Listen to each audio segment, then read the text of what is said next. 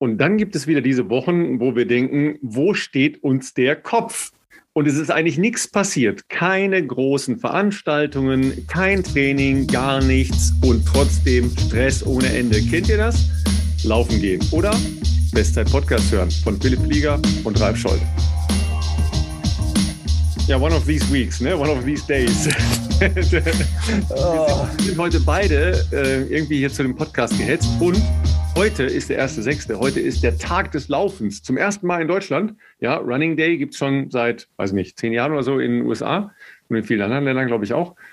Aber heute erste Mal. Warst du denn schon laufen überhaupt? Ja, Ralf, ich bin noch back hier im, im oh. Running Game endlich. Ähm, oh. Tatsächlich habe ich mich heute, ähm, und deswegen war heute auch ein halbwegs voller Tag, heute habe ich mich äh, von äh, Felix, ne, den ja viele von euch hier auch kennen und auch sein äh, Marathon ja, in Boston verfolgt haben, stimmt, stimmt, ja. habe ich mich heute Morgen mal ein bisschen äh, fertig machen lassen. Felix würde jetzt natürlich sofort widersprechen und sagen, nee, nee, nee, ich habe ihn fertig gemacht. Aber ich sag mal so, mit meiner aktuellen Verfassung ich möchte kurz daran erinnern, letzten Dienstag die ersten sechs, sechseinhalb Kilometer laufen gewesen seit, ich glaube, vier Wochen.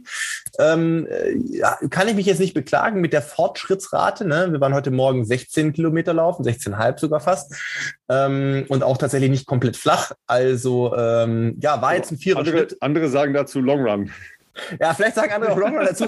Ich sag mal, Vierer Schnitt war vor vier Wochen echt ein sehr, sehr easy Dauerlauf. Aktuell muss ich sagen, bin ich ja schon ganz schön am Hecheln. Aber das ist ja auch normal und zeigt ja offensichtlich, dass ich auch nur ein Mensch bin. Äh, Wäre ja auch unfair, wenn bei mir nach vier Wochen nicht irgendwie der Verfall einsetzen würde, wenn ich einfach äh, ja, nichts machen wäre der falsche Ausdruck. Natürlich im Kraftraum haben wir sicherlich auch ein paar Defizite schon mal ähm, aufgearbeitet. Aber natürlich, wenn du vier Wochen nicht läufst, dann, dann merke auch ich das natürlich. Und war eine sehr schöne Runde mit Felix heute Morgen. Wir hatten äh, sehr schönes Wetter. Es ist sehr schön, mit T-Shirt, kurze Hose laufen zu gehen und dann äh, auf den Winzere Höhen so einen Ausblick über die Stadt Regensburg genießen zu können. Aber ich muss auch sagen, ich war ganz schön K.O. danach und dann ging der Tag eigentlich erst los, ne? weil dann hatten wir noch diverse Sachen ähm, zu besprechen, beziehungsweise auch ähm, zu shooten ich will noch nicht so viel vorwegnehmen, aber ich sag mal so, ihr solltet mal den Polar Dach-Account, Dach für Deutschland, Österreich, Schweiz, äh, abonnieren, sofern ihr das noch nicht gemacht habt. Oder wenn ihr natürlich Polar-User seid, wird das, glaube ich, ganz spannend, weil da wird die nächsten Wochen ähm, eigentlich eine ganz coole Aktion stattfinden, wo es um sehr viel um ja, Insights äh, geht, äh, ins Training natürlich, aber auch in Regeneration, in, in ähm, Foam Rolling und solche Sachen, Mobility. Also ich glaube, das wird eine ganz geile Sache und da werde auch ich ähm, ein bisschen was aus meinem Alltag mit euch teilen. Insofern ähm, das gerne schon mal abonnieren und dann schauen wir mal, ähm, wann das alles dann online gehen wird.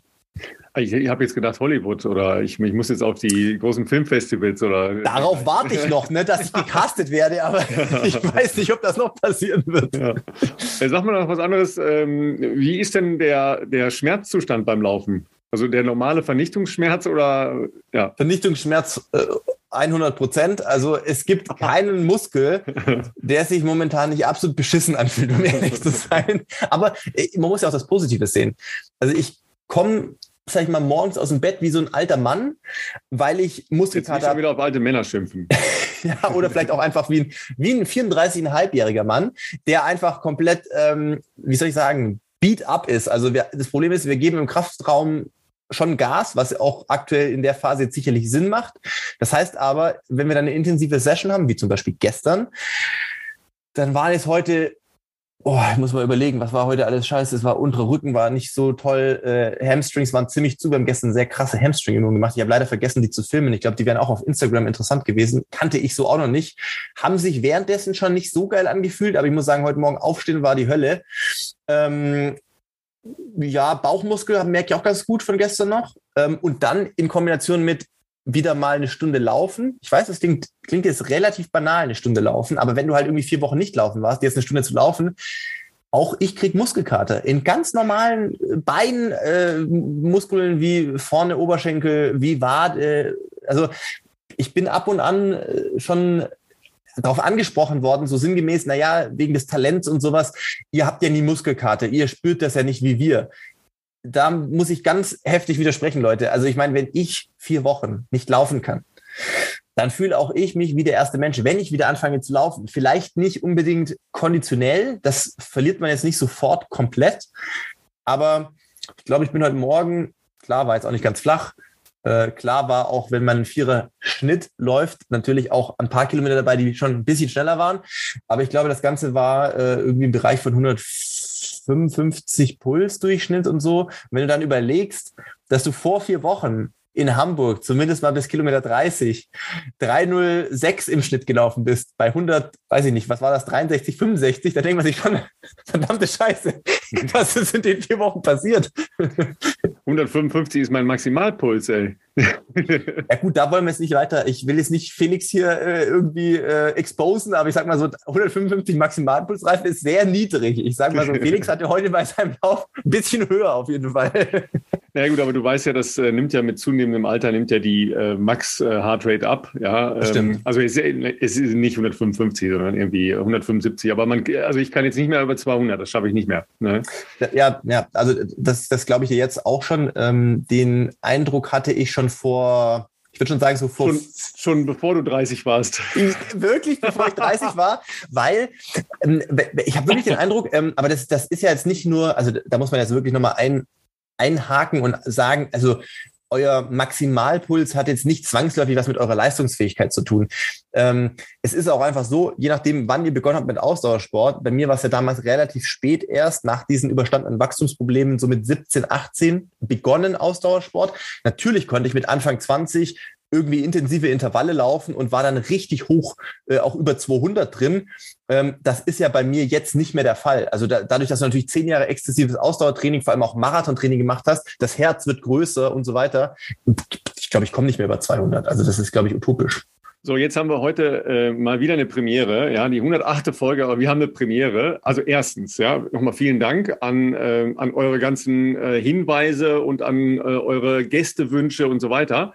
Ja, und jetzt äh, kommt mitten in unser Anfangsgespräch äh, unser Gast rein, den ihr euch, und das waren einige, gewünscht haben. Äh, Philipp hatte das ja gestern schon in seiner Insta-Story annonciert, ja, ähm, dass einige äh, diesen Herren gewählt haben. Wir, wir, wir lassen ihn sich jetzt noch erstmal ein bisschen eingrufen, ja, sagen schon mal, hi, geil, dass du dabei bist. Ja, wir verraten den Namen noch nicht, weil ähm, es wäre kein Teasing, obwohl Teasing ist auch Quatsch, ne? Ich glaube, die Leute sehen das, wenn sie den Titel, anschauen. Wir nennen dich schon im Titel. Also ich, ich äh, bin mal wieder gedanklich ein bisschen verquer. Mein Tag war auch lang. Ne? Ich habe heute Morgen schon äh, meinen Radsport-Podcast aufgenommen mit Sven Teutenberg, war auch eine ganz spannende Geschichte. Äh, dann musste ich noch arbeiten, unglücklicherweise, und auf die A3. Ja, und das ist das Schlimmste am ganzen Tag, wie ihr euch vorstellen könnt, in der Rush Hour auf der A3. Ralf kommt aus Frankfurt, direkt ans Mikro hier. Also das war wirklich on point. Ja. Aber dann äh, sagen wir nochmal Welcome to the Little Show, Steffen. Ja, äh, super, dass du also wirklich ja auf sehr short notice gesagt hast, ja, egal. Ähm, sag mal, und bist du nicht im Urlaub? Ich sehe da Regenjacke und, und Mütze und so weiter. Interessanter Hintergrund auf jeden Fall bei Steffen. Ja, kommt jetzt. Ich bin hier auf dem Spielplatz und im Hintergrund. Ja, das sind äh, äh Trampoline. Kamera wird mal dunkel. So, ja, Kann man das erkennen, wenn ich so zur Seite gehe? Es sieht nach Bergen da, aus. Da sind die Alpen. Ah, die Alpen. Ich dachte, das wäre jetzt die Schleswig, Schleswig, wie heißt sie nochmal? Holsteiner Schweiz, ne? Schleswig, Holsteinische Schweiz. Ja, ja, Holsteinische Schweiz, genau. Das ist mit meinem, mit dem, mit dem Reden, das klappt schon auch nicht mehr. Die Alpen. Aber ich sehe auch, ich sehe auch Wolken im Alpenstau. ja, also wir haben hier sehr wechselhaftes Wetter. Morgens und vormittags schön Sonne, grandios, richtig warm und dann kommt so ein bisschen Regen und dann ist das nicht mehr ganz so. Äh, sagen wir so, ist anders. also wir kommen klar damit. Es ist schon mal sensationell, also dass Steffen heute, man muss wirklich sagen, extrem spontan dabei ist. Ich weiß, auch schon Ende letzten Jahres kamen schon einige äh, Mails immer wieder rein, die sich äh, Steffen als Gast gewünscht haben. Einerseits natürlich, weil Steffen, und da werden wir noch dazu kommen, natürlich ein exzellenter Hindernisläufer ähm, früher auch war, ne? Olympiateilnehmer und so weiter. Aber mal, hast du dir jetzt ein Bier aufgemacht? Das ist jetzt ein bisschen gemein. Ja, Steffen, Steffen gönnt sich hier ein Bier nebenher. harten Helles auf, ey. Das ist ja nicht zu fassen. Sei ihm ja. gegönnt. Er ist ja auch im Urlaub. Eines und, äh, meiner Liebs Lieblingsbiere auch noch. Steffen ist ja immer noch äh, in der Laufszene sehr aktiv dabei. Viele von euch werden ihn auch regelmäßig äh, in den großen äh, City-Marathons in Deutschland sehen, äh, wo er natürlich auch als Tempomacher immer noch sehr aktiv ist. Und wir haben ja in der letzten Folge aufgefordert, wir würden gerne Themen und Gästevorschläge von euch bekommen. Da haben sehr viele Leute geschrieben und mehrfach war Steffen noch mal dabei. Deswegen dachten wir, wir schreiben einfach mal äh, gestern, ob Steffen Zeit und Lust hat. Und er hat nur ein Foto geschickt, das sah sehr nach Urlaub aus und meinte, wenn wir das mit dem Internet hinbekommen, super gerne. Also vielen Dank schon mal, Steffen, dass du jetzt heute ähm, ja super spontan quasi mit dabei bist und äh, deinen Urlaub ja auch ein bisschen unterbrichst. Ich hoffe, Svenja ist nicht böse, aber ähm, dass ihr jetzt heute kein Candlelight-Dinner habt, so, äh, aber. Auch jetzt, jetzt gerade war es eher etwas schwierig, Kinder zu duschen und die Dür aus dem Heulboden zu holen und in die Dusche zu stecken und noch ein Brot zu schmieren und alles. Deswegen meine kleine Verspätung, aber haben wir alles hingekriegt. Ja, ja, sensationell. Ne? Also ähm, auch wenn vielleicht die äh, Qualität jetzt nicht immer so super ist, aber das ist schon mal großartig, dass du äh, das möglich gemacht hast. Ähm, ich habe mir ähm, als Vorbereitung auf heute tatsächlich noch mal ein paar alte Hindernisrennen von dir angeguckt, ja, die ich, äh, die ich noch hatte. Da waren ein paar sehr, sehr schöne Dinge dabei. Ja, äh, das einzige, äh, was ich nicht mehr gefunden habe, ist vielleicht auch besser so. Ähm, war der Crash in Daegu bei der WM. Ja, das aber wie gesagt, das ist äh, ne, ein, eine der, der Dinge, das, das ist Gab ja so ein paar komisch. Crashs, das gehört ja, Ja, zum das- Hindernis dazu. Das gehört ist ja- irgendwie das dazu, aber, aber irgendwie ist es halt dann ja am Ende doch fast schade, dass solche Sachen dann Ja. ähm, fast stärker in Erinnerung bleiben als, als deine Superläufe, ja. Ähm, also sehen wir mal äh, Team EM, ja, da hast du ja, glaube ich, so mit deine besten Läufe gemacht, würde ich sagen, oder?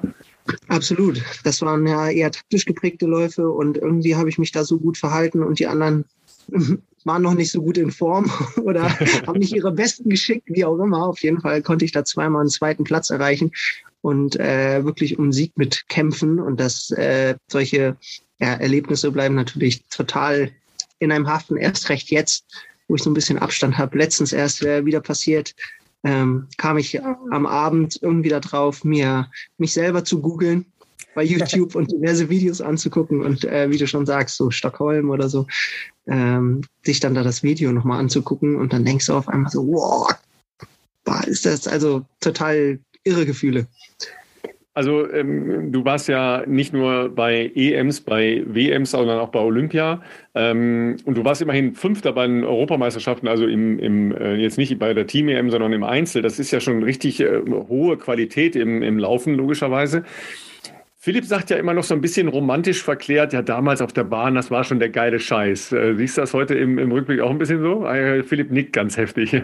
Ja, es sind halt komplett zwei andere Welten, keine Frage. Und das eine, das ist da so, wie wir ja groß geworden sind. Ich ja noch mehr als Philipp, also wirklich von der Jugendleichtathletik, ähm, die ganz klassische Ausbildung über einen Blockwettkampf und äh, Leichtathletik, so wie wir sie kennen, in jeglicher ursprünglichen Form und ähm, dann natürlich auch dieses ja, ich sag mal, viel komplexere Training, weil das, was ich ja gemacht habe und Philipp in, am Anfang, das, ich sag mal, Mittelstreckentraining ist ja eigentlich viel, viel, viel komplexer als ein Ausdauertraining. Ausdauertraining ähm, ist relativ simpel, sehr, sehr wissenschaftlich und klar, der eine Typ macht es ein bisschen so und der andere so und der eine kommt damit besser zurecht und der andere damit.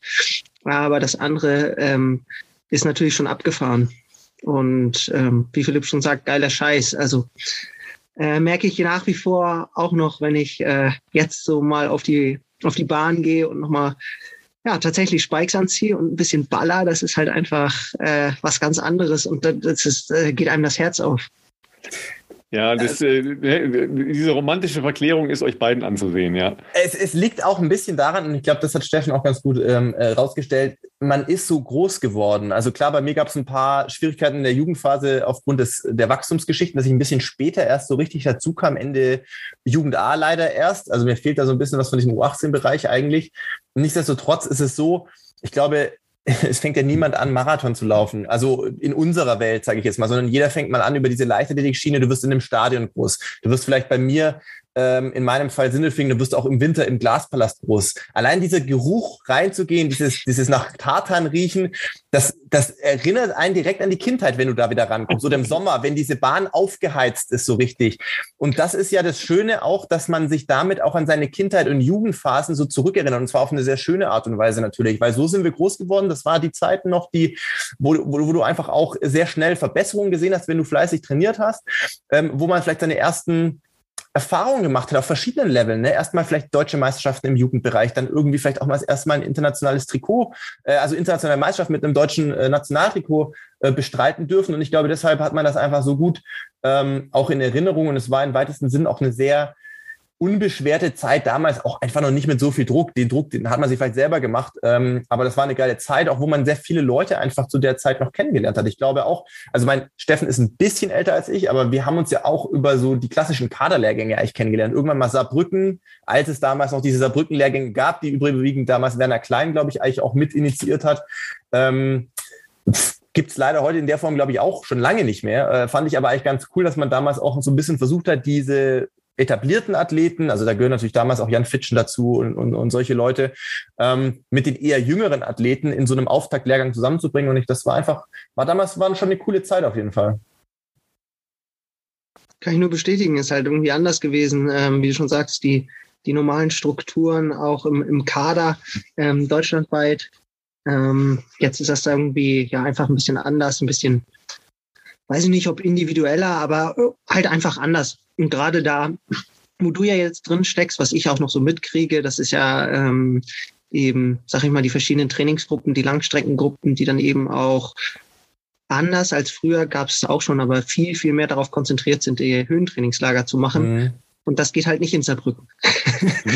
das, ist auch, das war auch wellig in Saarbrücken, aber als Höhentraining geht es noch nicht durch. Ne? Da, muss man, da muss man dazu sagen, dass Steffen ähm, nicht nur ein exzellenter Hindernisläufer war, sondern wie so oft sind exzellente Hindernisläufer auch in aller Regel sehr, sehr gute Crossläufer, weil die natürlich eine andere Art von Kraft auch mitbringen, die du natürlich fürs Hindernislaufen brauchst. Also Technik schadet auch nicht, aber es schadet auch nicht, dass man ein bisschen Kraft mitbringt. In dem Fall sind die dann auch in der Regel sehr gute Crossläufe. Und ich weiß auf jeden Fall noch, ähm, dass mit Steffen immer interessant war, Dauerläufe zu machen, vor allem in Saarbrücken, weil jetzt werden sich die Leute erinnern, das werden jetzt ganz, ganz wenige nur sein, wahrscheinlich, die hier zuhören und irgendein Gefühl haben, wie es ist, um die Hermann Neuberger Sportschule rumzulaufen. Ich glaube, diese schwarze Runde war diese längste Runde, meine ich, und die waren auch immer mit gut Höhenmeter versehen. Und ähm, ja, da gab es jetzt nicht so viele Leute, die üblicherweise mit Steffen äh, da Dauerläufe gemacht haben. Mensch, dann bist du auch nicht so häufig mit mir zusammen gelaufen, denn es gibt nee. mit dir zusammen losgelaufen. deutlich mehr als nur die schwarze Runde. ja, ja, ja, also man kann die Straße auch noch kreuzen und äh, nicht ausgeschilderte Wege dort laufen. Ja, ja. Ähm, und äh, klar, das ist äh, anders. Wisst, wisst, wisst ihr was? Ich habe da sogar schon Wettkampf gemacht. In Saarbrücken? In diesem Stadion? In Sa nee, nee, nicht in dem Stadion. Da auf der Runde. Auf der Runde. Wie kam ja. das? Was war das für ein Wettkampf? Ich, ich bin jetzt nicht ganz sicher. Ich glaube, es war sogar ein Silvesterlauf. Oder sowas ähnliches. Ja, ja meine, äh, meine Schwiegermutter wohnt ja in äh, St. Ingbert, also, in, also eigentlich in Hassel, aber in St. Ingbert in der Nähe von Saarbrücken. Und äh, meine Frau ist ja, ja da, über den Berg rüber. da immer geschwommen. Ja, und dann waren wir irgendwie, ich, ich bin nicht mal ganz sicher, ob es wirklich Silvesterlauf war oder irgendwie davor. Jedenfalls waren wir da und haben dann gesagt, komm, jetzt äh, laufen wir da einfach mit. Naja, und was soll ich sagen? Also für mich Flachland-Tiroler war das schon ganz schön bergig. Also bergig, nicht wellig. naja, für mich auch, definitiv. Kraftausdauer, richtig äh, ja. lange, steile Anstiege. Das stimmt. Dann wäre jetzt aber wahrscheinlich ja die Frage für die Leute, die vielleicht wissen, wo du ursprünglich herkommst. Man muss dazu sagen, Steffen ist, äh, kann man glaube ich, äh, ja mit Fug und Recht als äh, Nordlicht bezeichnen. Ne? Kommt aus Kiel. Du bist glaube ich auch dein ganzes Leben für Kiel gestartet, meine ich. Ähm, Wollte ich gerade sagen, sehr standorttreu. Genau. Und das ist jetzt ja nicht unbedingt dafür bekannt, dass man da wahnsinnig viel Höhenmeter machen kann. Nichtsdestotrotz bist du ja ein wirklich starker, also auch äh, was so Bergcross-Geschichten und natürlich sowieso die Hindernisse anbelangt, sehr starker Athlet gewesen. Wie würdest du das erklären? Habt ihr da sehr spezifisch irgendwie trainiert im Kraftraum oder mh, hm, hattest du das einfach so in den Genen? Sowohl als auch. Also erstmal muss man zur Topografie Schleswig-Holsteins sagen, dass die Westküste, sprich Nordsee, ähm, wirklich flaches Land ist, so nach dem Motto, wer kommt morgen zum Kaffee, das kannst du, kannst du jetzt schon sehen. Ähm, und die, die Ostküste, das östliche Hügelland, äh, geprägt durch die Steinzeit, äh, durch die Eiszeit, Entschuldigung, ähm, etwas welliger ist. Natürlich nicht vergleichbar mit irgendwo, wo man sagt, hügelig ähm, oder bergig, aber einfach wellig. Das heißt, ähm, ja, in Höhenmetern ausgedrückt, also nicht schwer zu sagen, ähm, ob die Höhenmesser alles so, so funktionieren. Wenn ich 100 Kilometer Fahrrad fahre, kann man schon 1000 Höhenmeter machen, ohne dass man jetzt richtig Berge fährt, aber mhm. es ist halt nie so richtig flach. Und bei uns kann man, wenn man nicht direkt am Nordostseekanal oder direkt an der an der Promenade irgendwo läuft, auch nicht komplett flach laufen. Das ist halt immer wellig, immer abwechslungsreich. Das ist ja das, was den Cross so ausmacht, der Rhythmuswechsel, eben auch der Hindernislauf. Ne? Das ist, äh, durch den Wald laufe, ähm, gibt es keinen geraden Weg, äh, sondern den Weg muss ich mir mehr oder weniger suchen oder so irgendwelche Trampelpfade. Ähm, und dann, ja, dann äh, sozusagen das äh, im täglichen Training, das ist das eine. Und das andere, wie du schon sagst, wenn man Spezifik eben da irgendwie besser werden will, dann macht man natürlich, äh, sucht man sich solche Geländepunkte natürlich mehr, um auch ähm, ja da ganz speziell zu üben. Also da erinnere ich mich nochmal an ein an ein Cross-Training äh, meines Trainers, der dann da ganz findig war. Äh, kann ich einmal ganz kurz erzählen. Wir haben in Kiel ein ganz großes, großes Sportfeld wenn man das einmal umrundet, sind das etwas über oder gute zwei Kilometer. Ähm, darauf ist auch so eine Pferdelaufbahn, also quasi tiefer Sand. Und entlang dieser Bahn sind wir dann immer gelaufen. Quasi mal auf der einen Seite, mal auf der anderen Seite, mal in dieser Rinne, mal durch den Sand ähm, und mal gekreuzt. Und äh, nun war es aber so, dass zu der Zeit sehr viel geregnet hatte. Das heißt, an einigen Stellen hat er uns tatsächlich dann da so durchgescheucht, lauft mal hier durch. So, das war dann halt so wadetief durchs Wasser. äh, und an anderen Stellen äh, haben wir uns dann selber sozusagen unseren Graben gelaufen, weil er dann irgendwie so ein Zickzack-Kurvenparcours da abgesteckt hatte, so ein paar Stöcke rein, wo wir dann rumlaufen mussten und es so weich und matschig war, und die ganze Zeit auch noch geredet hat während des Trainings, dass wir quasi selber eine Rinne gelaufen haben mit den Jungs, äh, in der sich das Wasser gesammelt hat und dann sozusagen und durch unseren eigenen Graben gelaufen sind. So ähm, wie damals ganz, ganz früher bei diesen zwei wirklich, ich sag mal, epischen Austragungen des Crosslauf, der Crosslauf-DM in Regensburg. Ah, ja, ja, ja, ja. Die eine mit meine, Schnee und Eis. Und die, Regensburg heißt ja schon so. Also was habt Ja, richtig. genau. Die eine war mehr Schnee und Eis. An die erinnere ich mich noch. Schnee und Eis war auch. Äh, ein oder ja. zwei Jahre davor sehr, sehr super tief und matschig, wo diverse ähm, Schuhe dann auch tatsächlich auf der Strecke blieben. Verloren gingen. naja, und äh, ja. daran angelehnt haben wir dann eben auch bei uns quasi mit null Höhenmetern, aber einfach ein unfassbares Kraftausdauerspezifisches Training gemacht. Und ja, sowas macht man nicht ganz so häufig, aber ähm, der, der Findigkeit des Trainers sind da ja natürlich keine Grenzen gesetzt. Sag mal, ähm, jetzt ist das ja mit dem Hindernislauf so ein bisschen wie bei mir mit dem Hürdenlaufen. Ähm, da sind die Hürden noch ein bisschen höher gewesen, aber ja in der Jugendzeit. Ähm, das ist ja kein Lifetime-Sport, ne? Ähm, oder machst du hin und wieder noch so einen Quatsch und läufst über Hindernisse oder über einen Wassergraben? Aber wie du schon sagst, Hindernis und Hürden, das sind zwei ganz unterschiedliche Dinge, ne? Ja, ja klar, aber die einen Dinger stehen und die anderen fallen um. Richtig. da, da fällst Könnt ihr zu Hause kurz überlegen, welche wohl umfallen? ja. Äh, genau, also das ist tatsächlich sehr spezifischer Leistungssport und ähm, ich hätte jetzt auch, klar juckt's irgendwie tief in mir immer mal so nach dem Motto, oh, krieg ich die neun Minuten noch hin? Äh, vielleicht baue ich es mir mal auf dem Platz einfach so auf, um einfach mal zu gucken. Ähm, aber so nach dem Motto, was habe ich denn davon? Und ähm, ja, ähm, sozusagen mit seinen eigenen Bestzeiten äh, so vergleichbar hinterher zu laufen, äh, macht einen dann auch nicht glücklich. Nee, das meine ich aber auch gar nicht, weil ähm, das ist ja klar, dass man, dass man sich dem Vergleich vielleicht auch gar nicht stellen sollte. Aber sagen wir mal so, eine Hürdenüberquerung oder jetzt auch eine, eine saubere Hindernisüberquerung oder, oder ein Wassergraben hat ja auch einen Bewegungsreiz, ja, oder auch eine, finde ich jetzt auch eine gewisse Eleganz, ja, aber wenn man es kann, sieht das halt eigentlich auch ganz gut aus, ja. Und äh, du hattest ja eigentlich äh, auch eine, eine wirklich sehr äh, gute im Vergleich zu vielen anderen Läufern, sehr gute Hindernisüberquerung, ja. Äh, wenn dich nicht gerade einer gestört oder geschubst oder sonst was hat steht dann so ein Hindernis da und du, du denkst, oder was weiß ich, jetzt auf dem Campingplatz äh, ein Zäunchen und du denkst, ach, da könnte ich mal eben drüber? Also ich glaube, Steffen überspringt immer noch so, auch so bei so ähm, ähm, Wäldern ist doch oftmals eingangs oft so eine Schranke. Ich würde tippen, dass Steffen auch heute noch sicherlich nicht durch diesen schmalen Durchgang sich da durchschlängelt, sondern bestimmt immer noch drüber springt. Würde ich alles wetten, ehrlich gesagt. Auch die, die noch ein bisschen hoch sind, auch die, die teilweise dann noch ein bisschen rutschig davor sind. Jetzt nicht letzten, aber vorletzten Winter tatsächlich passiert. Ähm, da war es sehr matschig davor und ich bin beim Absprung ausgerutscht äh. und hatte einfach unfassbares Glück, dass das eine Schranke, eine Drehschranke war, die nicht arretiert war. Oh Gott, oh Gott, oh Gott. Also das ein, ich habe also quasi so einen richtigen Bauchklatscher auf die Schranke gemacht die dann aber nachgegeben hat und so mitgeschwungen. Also so nach dem Motto, leg dich einmal drüber und schwinge einmal 90 Grad mit. und äh, da habe ich einfach unfassbar Glück gehabt, sonst hätte ich mich wahrscheinlich richtig lang gemacht. Aber genau sowas, ja, natürlich, klar. Wenn äh, gerade jetzt nach dem Sturm äh, lag einiges quer und dann natürlich äh, Vollgas immer oben rüber und äh, Ralf, wie du richtig sagst, einfach die, die Herausforderung, der Spaß, so nach dem Motto, darüber zu gehen und zu merken, jawohl, weil ich es halt kann. Ne?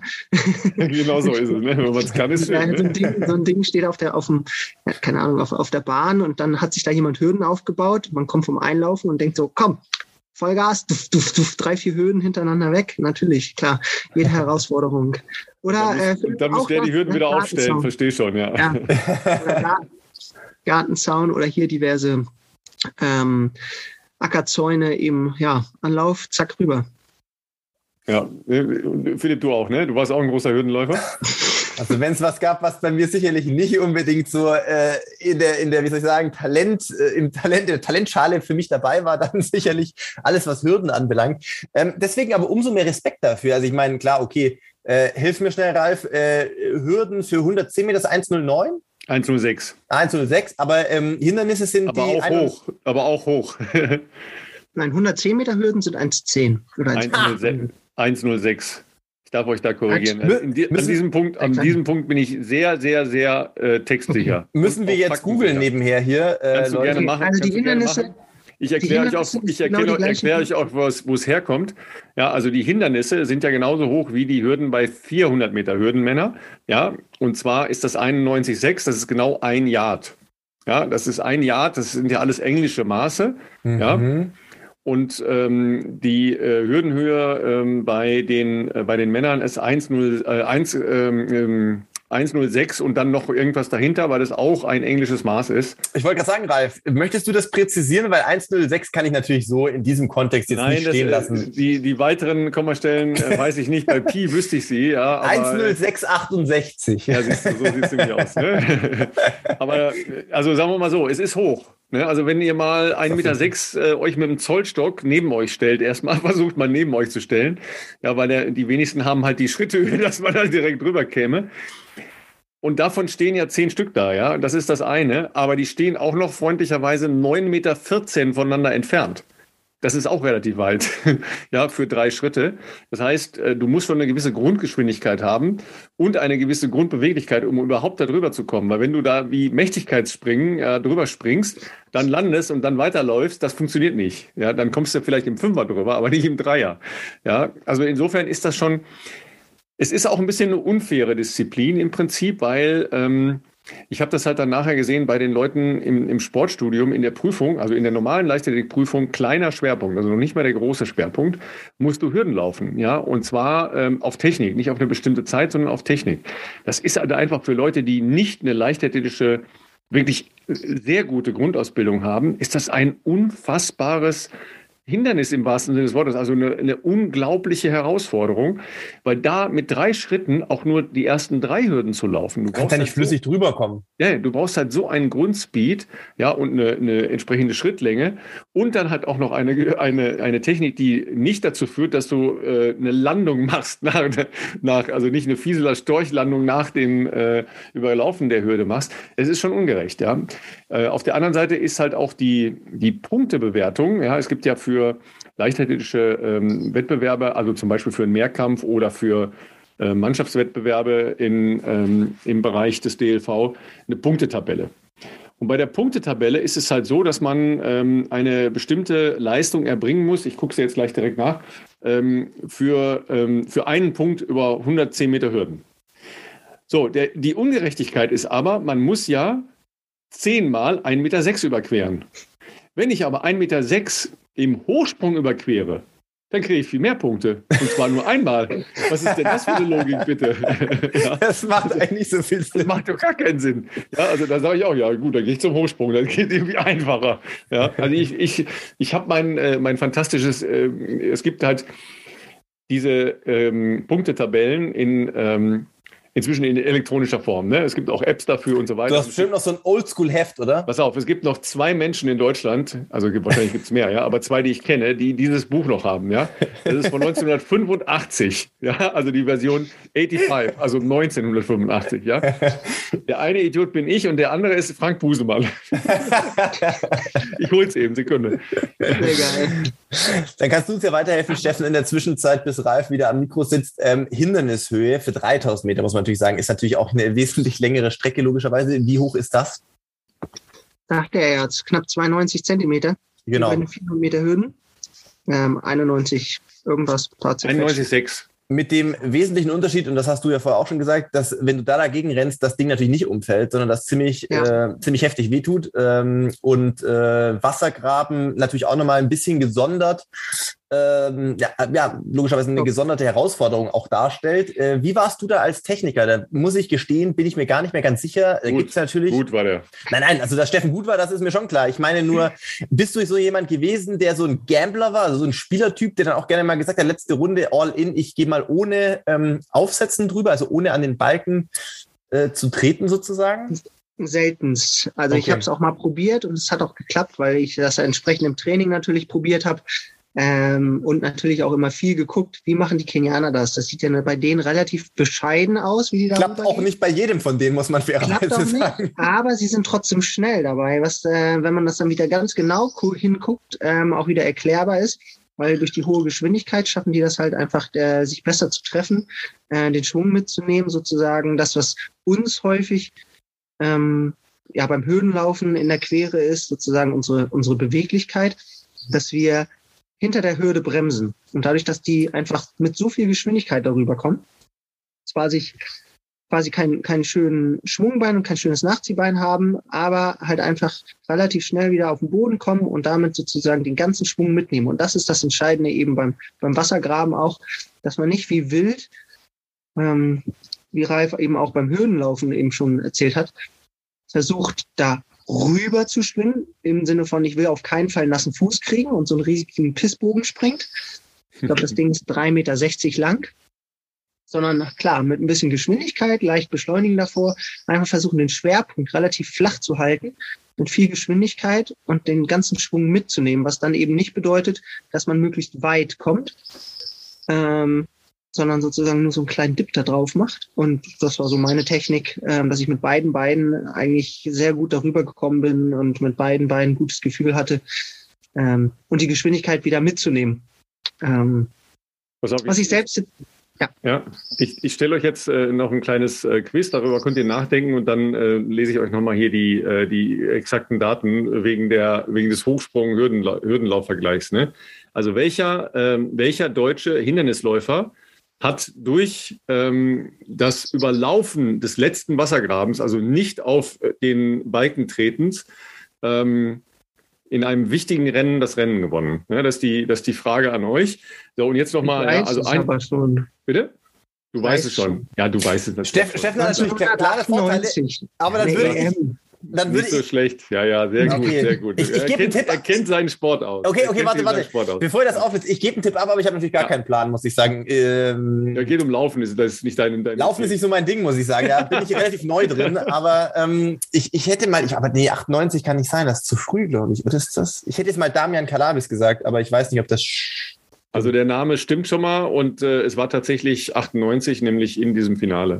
Ach, okay, ja, krass. E- EM-Finale 98, da ist er dann über das, Hm. äh, über den letzten, also den letzten Balken eben überlaufen und direkt Mhm. dann in den hinteren Teil des, äh, des Wassers und hat so den Sprint angesetzt und dann entsprechend auch gewonnen. Ne, Er hatte, da, hatte das vorher annonciert, dass er das sich im, im Kopf, also er hatte das entsprechend trainiert vorher und hatte das im Kopf, ja, dass es, äh, wenn es eine entsprechende Rennsituation gäbe, das ist ja auch davon abhängig, kommst du da ähm, frei auf das Alleine. Hindernis. Ne? Das ist das Entscheidende, dass du Ja. jetzt nicht in einer Gruppe bist oder hinter einem herläufst und das Avisieren der Distanz zum letzten Hindernis, das könnte dann zum Bauchklatscher führen.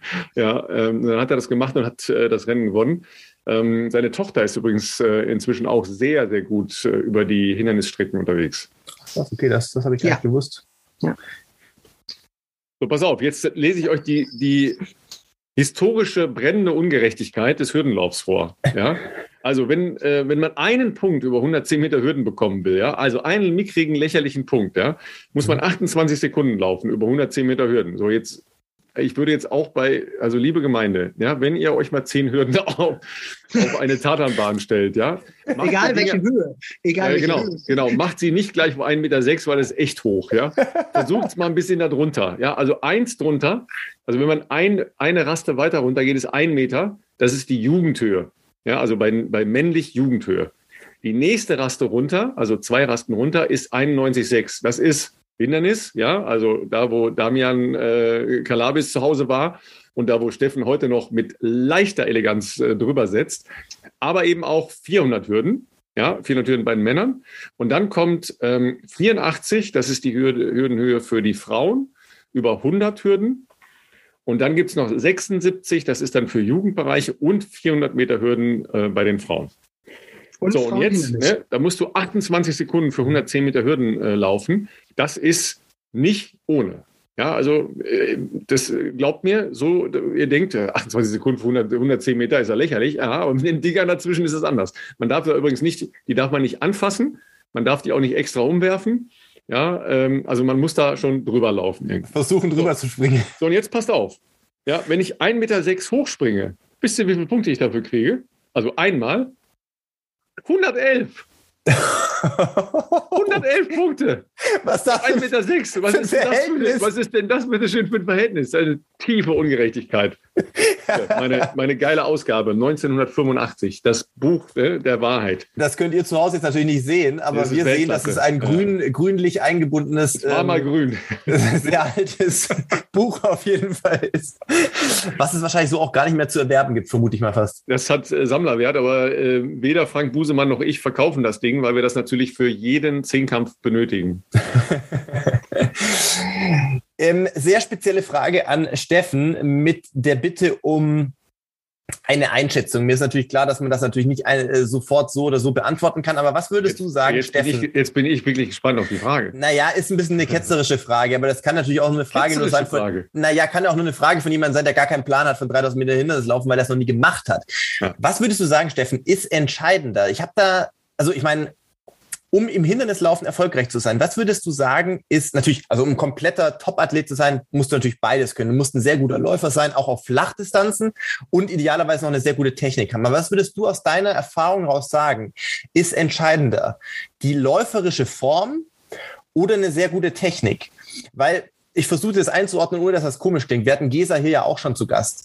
Und Gesa ist natürlich keine schlechte Läuferin, um Gottes Willen. Aber sie ist oft im Hindernislauf ähm, durchaus in der Lage, auch mit stärkeren Läuferinnen über Flach, also ihr eigentlich überlegenen Läuferinnen auf Flachdistanzen durchaus mitzuhalten, weil sie eine relativ gute Technik hat. Sie verliert sehr wenig Energie bei der Hindernisüberquerung. Äh, wenn du siehst, dass andere Leute irgendwie drüber springen und dann gefühlt irgendwie so einen halben Schritt so Rücklage haben, ist sie ja immer in dieser Vorwärtsbewegung.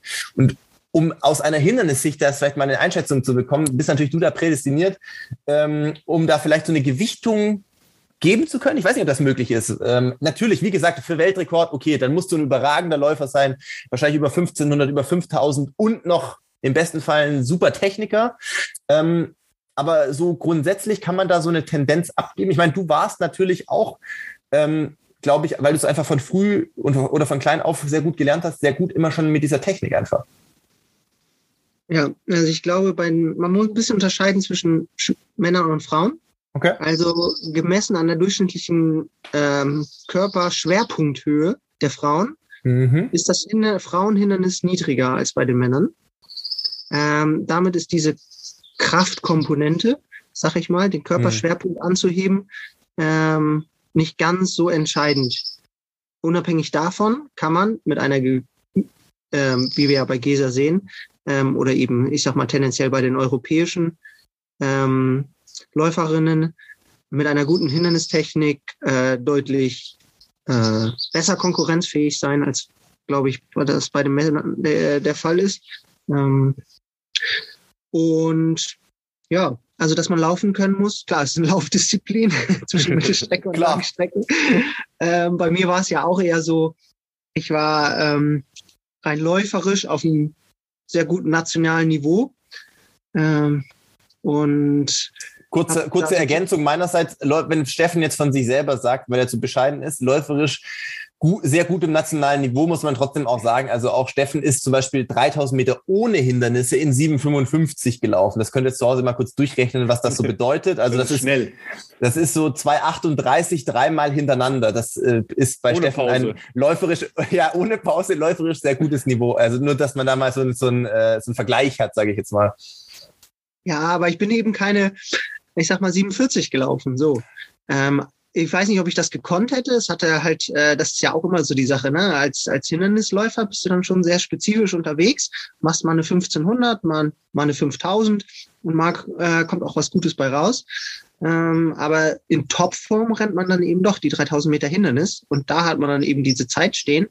Und äh, das zeigt es ja eben auch. Äh, ich sag mal, Jan Fitschen hat einfach mal gesagt, ja, wenn ich es könnte, würde ich es machen, aber ähm, geht halt nicht. er sagt sich halt auch, ja, ich, ich kann gut laufen, aber ähm, und äh, bin genauso schnell eben wie wirklich die Top, Top Hindernisläufer, ich sag mal auf einer 5000, ähm, aber komme über diese Böcke halt nicht voran. So nach dem Motto, da ist irgendwie nach, nach einer Runde die Kraft und, und, die, und die Geschwindigkeit weg. Ähm, und das ist halt dann die andere Komponente, die halt einfach sehr, sehr entscheidend ist. Kraftausdauer, Technik, ähm, Rhythmuswechsel, ganz entscheidend. Äh, Deshalb auch dann eben bei Meisterschaften. Ja, genau, gerade bei Meisterschaften äh, oder generell bei ähm, wo man im Pulk läuft, ist das halt ähm, schon sehr, sehr entscheidend. Nicht einfach so nach dem Motto, ich suche mir meine Position und hänge dahinter, sondern ähm, sozusagen das, das Hindernis zu avisieren, dann die richtigen Schritte zu finden, da, darüber Position eben mal einen Schritt raus, mal reinzugehen. Ähm, das ist einfach schon eine ganz andere Herausforderung. Ähm, also würde ich sagen, die, die, die Basis ist eine gute Läuferreform und der Rest macht halt den Hindernisläufer. Also es muss halt on top sein, ähm, sonst funktioniert es für eine richtig gute ähm, Hindernisleistung eben nicht. Und dann wurdest du wie jeder Läufer äh, gefragt, wann läufst du endlich Marathon? Oder warum bist du auf den Trichter gekommen? Nee, nee, nee, ganz, ganz, ganz anders. Also ähm, ich war ja in London äh, dabei. Ähm, Olympische Spiele. Olymp Olympische, Olympische Spiele in London erleben dürfen, 2012. Das ist für mich wirklich ein ähm, ja, bewegendes, wirklich veränderndes Erlebnis war. Unabhängig davon, dass ähm, mein sportlicher Erfolg sag ich mal, mäßig war. Aber ähm, das einzuschätzen, mich selber einzuschätzen, das hat viele Sichtweisen auf den ganzen Sport, auf mein ganzes Leben wirklich verändert. Ich glaube, das führt jetzt ein bisschen weit, wenn ich das hier ausführe. Nee, Aber, nicht. Das, interessiert, das, das interessiert mich. Dafür sind wir hier. Wir haben Zeit. Das ist gar kein Thema. Weil das finde ich jetzt ähm, wirklich spannend. Okay, das ist ja ein ganz anderes Motiv. Kommt gleich. Wir, wir machen erstmal den, den, den Marathon-Part. Also, auf jeden Fall war ich da bei Olympia und habe mir den Männermarathon angeguckt und saß natürlich mit unseren Leichtathletik-Tickets, kam er überall rein, was Leichtathletik war. Das war sehr ein bisschen speziell, ähm, weil wir eben jederzeit ins Olympiastadion kamen und jederzeit eben an die Gehstrecke wirklich in den Athletenbereich, an die Tribüne und beim Marathon genau das Gleiche. Und ähm, alle anderen Athleten mussten sich im Athletenbüro dafür Karten besorgen, wenn es denn welche gab. So, nichtsdestotrotz kann man dann natürlich ein bisschen chinchen und naja, sieht schon irgendwie so aus. Und dann war ich mit Steffen Justus, Triathlet. Saarbrücken kenne ich ihn halt, äh, habe ich ihn sehr gut kennengelernt. Ähm, waren wir beim Marathon, haben uns das da angeguckt. Und das war einfach krass. Also, das liegt natürlich daran, dass gutes Wetter war, dass es eine geile Kulisse war, ähm, dass es Olympia ist und dass dieses Publikum, ich sag mal, das, das britische Publikum gepaart mit, dem, mit den europäischen Gästen da war. Ähm, und vom ersten, und dann eben auch die Strecke kommt da viermal lang, ähm, vom ersten bis zum letzten jedes Mal einfach so ein, ein Gänsehaus, so eine Anfeuerung, so eine, eine Stimmung und tatsächlich auch bis zum Schluss. Da ist keiner gegangen, als der letzte noch nicht im Ziel war. Da wurde dann irgendwie gesagt, der letzte ist jetzt bei Kilometer 38 und geht. Und dann hat das Publikum da im Zielbereich angefangen zu klatschen und anzufeuern, so nach dem Motto, ja, du hörst das, die vier Kilometer. Komm, auf geht's. ähm, und bis zum letzten, bis der im Ziel war, waren alle da und haben dann, und das war einfach so bewegend und so, ja, emotional, so, so krass einfach, dass ich gesagt habe, okay, ich habe die Chance, das mal zu erleben. Oder ich weiß nicht, ob ich die Chance habe, aber ich würde es gerne ausprobieren. Ich würde das gerne erleben, dort auf der Strecke zu stehen und zu laufen. Ich habe gesagt, okay, in vier Jahren Rio und da im äh, Sambodrom da einzulaufen, äh, das wäre was. Das ist cool. Und dann so bin ich zum Marathon gekommen. So. Gut, jetzt ähm, ist, ist, das Sambodrom leider, äh, also weder bei den Marathonwettbewerben, aber auch insgesamt äh, ein völlig, ähm, wie soll ich sagen, äh, overrated äh, Gebäude. Aber das ist nichts weiter als eine, eine Betonschüssel, Beton, ja, wo, ja, wo einmal im Jahr die, äh, die Samba-Gruppen zu Karneval in Rio durchgetrieben werden. Ähm, das, das, ist halt furchtbar und einfach ja für so ein Ereignis zu groß. Ne? Du hast natürlich dann da in London natürlich auch eine der der Stimmungs unglaublichsten ja. äh, Marathonstrecken halt auch, ja, weil es ja auf der einen Seite ein fantastisch, fantastisches Sightseeing war durch die Stadt. Ja, die sind ja da durch den, äh, durch diese Unterführung an dem, an dem Kräutermarket durch und so. Also es war wirklich großartig angelegt vom Design her. Dann natürlich viermal die Runde. Das ist natürlich auch einfach äh, cool, weil du dann eben ja sehr viel mehr mitbekommst, als wenn es eine große Runde wäre.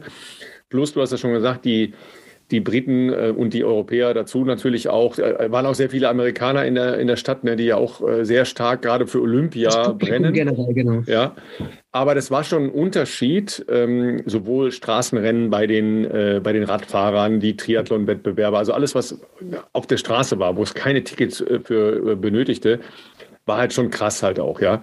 Und die haben natürlich so einen ähm, im besten Sinne Sportsgeist der genau dazu führt, dass der Letzte eben das gewartet wird, bis der Letzte da ist. Ja? Also, dass sie eben nicht nach Hause gehen, weil es in dem englischen Verständnis von Sport äh, so ein, ähm, ein klares Ding ist, dass man so eine Veranstaltung zu Ende guckt. Ja, das, das ist einfach so. Da bist du natürlich relativ weit oben auf der Gefühlsebene eingestiegen. Ja. Es gab auch schon andere Marathonwettbewerbe bei Olympischen Spielen, die vielleicht nicht ja. so nicht so lauschig waren. Aber es finde ich schon spannend, ähm, weil, sagen wir mal, so eine dichte Atmosphäre ähm, wie, ich, Letzigrund, also in Zürich, ja, oder ähm, bei kleineren Sportfesten, die ja leider auch ein bisschen ausgestorben sind. Der Karlsruhe, ach Quatsch, äh, Karlsruhe, Koblenz war ja früher so ein Ding, ja, wo man ja auch als Mittelstreckler oder eben äh, mit Hindernislaufen sehr dicht halt mit den, mit den Menschen war. Dass du das, ähm, dieses Ding da an, so überhöhst, ja. Aber vielleicht war es halt auch das Gesamtempfinden der Olympischen Spiele, das, das da noch mitgeschwungen hat, ja. Das war einfach der Moment, wo ich gesagt mm, habe, okay, ja. das ist halt das Riesenziel, dass der, das Marathon halt ein Weg ist, den man, den man erlebt und eine gewisse Zeit ist. Ähm, und am Ende der Marathon selber, also zumindest so war es bei mir, ich habe jetzt nicht so viele Marathons gemacht, ähm, der Marathon das halt. Das ist ja falsch und richtig zugleich. Ja. Ich wollte gerade sagen, das stimmt jetzt so nicht so ganz. ja, ich habe schon ja, sehr viele ja, Marathons gemacht. Ja, okay. Für mich selber äh, vorbereitet. ja. Das ist was anderes, ja. Ja, genau. Ähm, und äh, genau. Also, und aber, aber das war der Auslöser, wo ich dachte, okay, das könnte ich nochmal machen. Und äh, hinzu kam natürlich auch, ähm, dann habe ich ja noch zwei Jahre Hindernisse weitergemacht bis 2014. Ähm, wo ich dachte, okay, auch in der europäischen Spitze kann ich nochmal was, vielleicht nochmal da irgendwie so in die Medaillenränge laufen. Was ich dann nicht geschafft habe, ich habe meine Bestzeit nicht weiter verbessert, bin natürlich auf dem Niveau gewesen, aber dann denkst du auch so, ja, was jetzt? Hm, hm, hm. Das schreibt mir ja keiner vor, es hängt keine Förderung oder nichts irgendwie von ab im Sinne von, die Leute trauen mir das zu oder ich bleibe im Kader, meine Sponsoren bleiben erhalten. Also wieso soll ich das nicht mal ausprobieren? Weil ich einfach Bock drauf habe, so auf diese Veränderung. Und dann äh, kommen natürlich die Kritiker, die sagen, ja, lauf doch erstmal eine 10.000 oder erstmal einen Halbmarathon. Nee, ich habe schon ganz viel Ausdauertraining, ich mache das jetzt.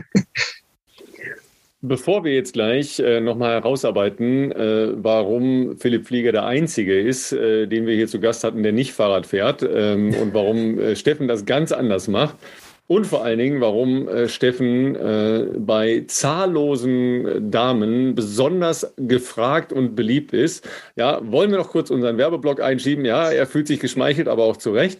Da werden wir, äh, das werden wir euch gleich noch genauer erklären, woran das liegt. Ähm, schieben wir noch kurz unseren äh, alltäglichen Blog ein. Ja, ähm, Steffen hat schon vorgemacht, wie vernünftige Sporternährung geht, nämlich abends ein, ein halbes Helles. Ja, also ne, don't do this at home, only in uh, holidays. Ähm, aber Grundsatz bleibt natürlich die, ähm, die gesunde Ernährung, das ist klar. Aber dann kommt unser Partner ins Spiel, nämlich ähm, AG1 von Athletic Greens und äh, ihr wisst, dass ihr das über unseren Link in den Show Notes, ja, Athletic Greens slash Schrägstrich Bestzeit entsprechend ähm, einen ähm, Bonus bekommt und ein sehr gutes Angebot für die Grundausstattung, die jeder von euch haben sollte. Genau, so schaut's aus. Ihr wisst Bescheid. 75 Vitamine, Mineralstoffe, Botanicals und lebende Kulturen. Und ihr bekommt äh, über unseren ähm, ja, Special, unser Special ähm, zur Monatspackung noch den Shaker, die Aufbewahrungsdose, äh, ein Jahresvorrat an Vitamin D und fünf praktische Travel Packs www.athleticgreens.com-bestzeit. So, Steffen, dann wollen wir uns mal langsam an diese doch sehr spannenden Fragen heranrobben. Ja, ja. Halt, halt, stopp. Ich will eine ganz kleine Anekdote erzählen. Ja, nur ich euch gerade äh, das sagen hören. Ich habe auf dem Weg hierher, ähm, also nicht hierher, wir machen gerade so eine kleine Campertour und haben diverse Leute eben be äh, besucht. Ähm, und dann waren, wollten wir, unser erster Stopp war in Bamberg. Und wir sind abends aber um 20 Uhr äh, im Norden bei uns losgefahren. Also so nach dem Motto schön in, in die Nacht rein. Ähm, Kinder fangen dann an zu schlafen irgendwann und dann äh, fahren wir. Und weil mich das genervt hat, habe ich das Navi auf stumm geschaltet und irgendwann habe ich äh, Bestzeit gehört und den Podcast. Es war so ein Gedanken und äh, oder wie auch immer, so eingesülzt, geschlafen, wie auch immer. ähm, dass ich an der Abfahrt vorbeigefahren bin. Das ist doch erstmal ein Kompliment. Das nehmen wir als Kompliment. Ja, du wahrscheinlich ja, bist du eingeschlafen, aber wir nehmen es trotzdem als Kompliment. Nicht, eben nicht. Also konzentriert bei der Sache dazu zu hören.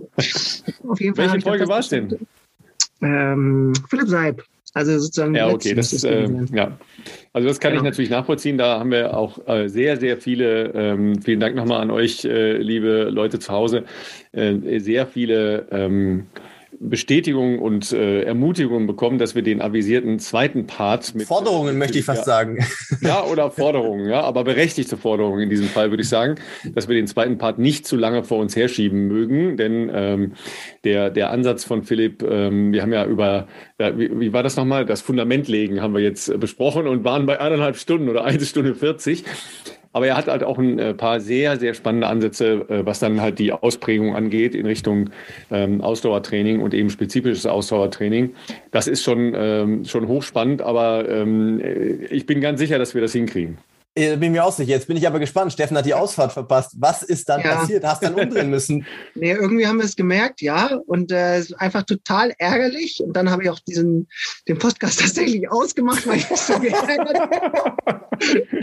ähm, da ich halt auf der Autobahn umdrehen, also nicht auf der Autobahn, aber umdrehen musste, 20 Kilometer zurückfahren. Oh, so weit. halb drei, so. Ah, dann, äh, ja. Sehr schön. Aber das gefällt Dann, mir. Wir sind trotzdem ans Ziel gekommen ja. und waren alle gesund und haben geschlafen. Alles war. Ja. Also dann irgendwann. Also, da, als du den, den Schritt gemacht hast in Richtung Marathon, ja. wusstest du ja noch nichts von, äh, von Podcasts und äh, diesen kleinen Begleitern, die man haben kann. Wie war denn das jetzt erstmal, als du dann den, den Schritt gemacht hast? Also, du musst ja das Training einfach ein bisschen verändern, ja, also äh, wirklich verändern viele sagen ja dann, hm, diese, diese Veränderung in der Geschwindigkeit äh, ist mir schwer gefallen. Also langsam laufen ist mir schwer gefallen.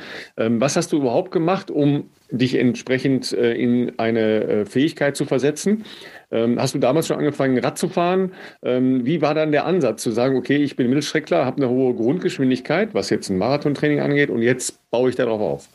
Ja, also das, was ich immer gut konnte, war tatsächlich ähm, die Ausdauer, sprich Tempodauerläufe. Ähm, für viele, die das eher hassen, ähm, die auf der Mittelstrecke unterwegs sind oder eben auf der Bahn Leichtathletik, weil sie eben ne, Spikes an, Geschwindigkeit, Hebel auf den Tisch, los geht's. Ähm, mochte ich das ganz gerne und ist mir sehr, sehr gut gelungen immer und konnte ich ganz gut. Also meine Ausdauerwerte waren da immer schon sehr ähm, Langstrecken äh, konkurrenzfähig.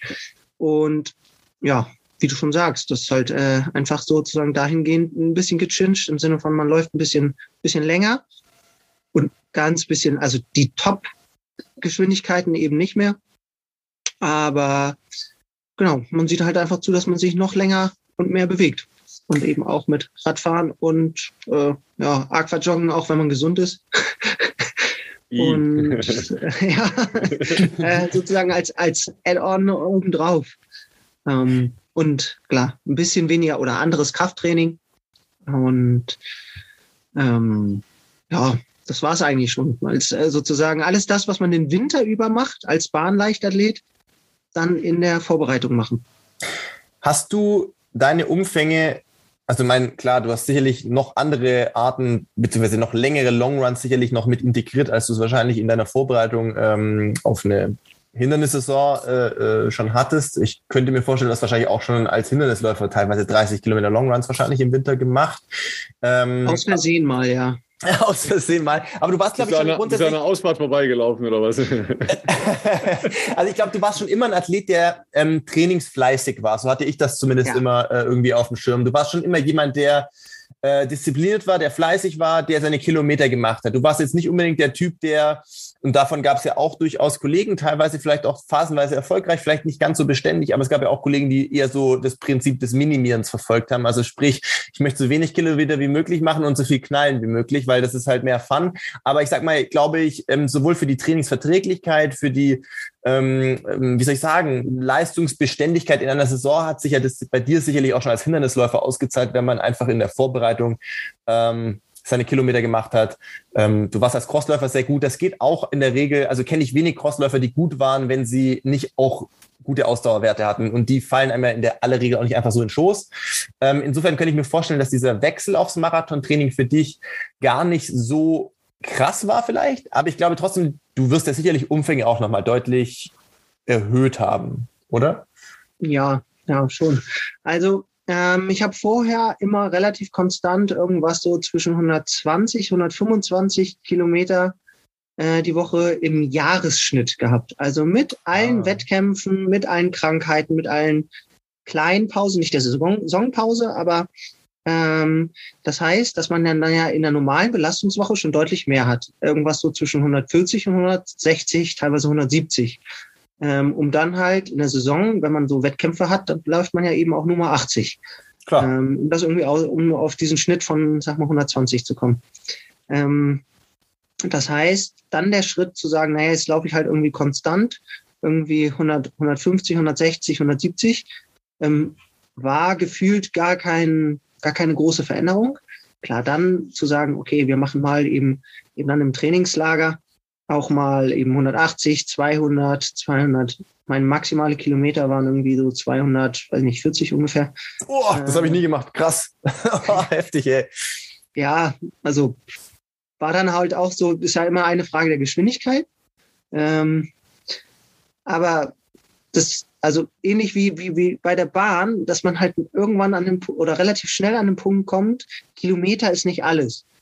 Ja, so, stimmt. Ähm, und das hatte ich eben auch schon äh, in meinen, meinen Hinderniszeiten, wo wir gesagt haben, okay, du läufst 20 Kilometer als Long, Long Run ähm, oder dann mal eine 25, mal eine 28 und dann haben wir festgestellt, das bringt mir nichts. Ich kann das zwar und das macht mir Spaß und ich darf das auch hin und wieder mal, aber eigentlich bringt mir das nichts, wenn ich 25 Kilometer laufe. Außer, dass es dich wahrscheinlich müde macht, ne? Dass es mich müde macht, genau. Und man muss ja eben sagen, diese Grundlage ist eigentlich nur dafür da, um das Training, was einen wirklich besser macht, nämlich das Ballern, zu verkraften. So, und der, dieser Gedanke ist eben beim, äh, beim Ausdauer, beim richtigen Langstreckentraining, beim Marathon ja nicht der Fall. Ja, und so ähm, ist diese sozusagen die Kilometersteigerung mir gar nicht so schwer gefallen. Ähm, eher das am Anfang gerade zu sagen, okay, wir machen irgendwie jetzt 20 mal 400, äh, boah, ich fühle mich gut, äh, darf ich noch mal schneller am Ende? Nee, du behältst das bei und machst noch fünf extra. Hm. ja. Things you don't want to hear from your coach. ja, richtig, genau. Oder halt so schön gesteigerten Dauerlauf, irgendwie Richtung Tempo-Dauerlauf, Wettkampftempo. So richtig schön rein und dann so, oh, jetzt, jetzt, ich kann noch, ich kann noch. Ja, dann mach noch mal drei Kilometer. Aber nicht schneller. So, das entscheidend. Ne? Du darfst halt und das war halt vom Gefühl, mein, mein, mein intrinsischer Antrieb sagt mir halt so, boah, ich kann doch jetzt. Darf ich auch mal. Und das gab's halt nie. Und das ist, das war der große Unterschied. Dass du dich halt nie über die Geschwindigkeit, über ähm, nochmal extra im Sinne von extra Leistung, also extra mehr Leistung, ähm, dich kaputt machen darfst, sondern über die Dauer der Leistung. So. Äh, also ich kann euch schon so viel verraten. Ähm, dass Philipp Seib das anders sieht und das auch anders trainiert mit seinen Leuten. Ähm, da ähm, hat er eine andere Herangehensweise und auch erstaunlich, was er im Longrun-Bereich macht. Äh, aber du hast äh, eben, und äh, da lauert doch eine Geschichte, das habe ich doch mitbekommen, aus Versehen 30 äh, Kilometer gelaufen. Was war da los? also das war ja tendenziell immer so bei, bei mir, wenn ich gesagt habe, ah oh, ja, wir können ja noch mal hier und noch mal da und kommen wir nehmen noch mal so und dann war es eher länger als kürzer. Und das hat mir natürlich gar nichts gemacht und ich habe das gerne gemacht. Und jetzt muss ich gerade mal überlegen. Ähm, ach ja, ähm, das war in Portugal, Portugal, Chiclana, Spanien. Spanien? Ähm, Januar, ja. Spanien, Januar, Portugal, Hauptsache Januar, Italien. Ja, Januar Trainingslager, also dieses Standardtrainingslager, ähm, gleich erst in ein, zwei Wochen ähm, schön in die Sonne, in die Wärme, ähm, ein bisschen Kilometer schruppen. Ähm, und da bin ich dann mit der Marathongruppe mitgelaufen ja, und wollte nicht als einziger abbiegen und bin dann halt irgendwie noch mit zum Leuchtturm und dann waren es halt 30, ja. War auch kein Problem. So ein bisschen Sightseeing muss schon dabei sein, ne? ja, weil wenn es geht und Spaß macht und ja, hat er, aber da hat der Trainer auch geschimpft. Fand er gar nicht cool. Verletzungsrisiko. aber ja. ähm, erster Marathon.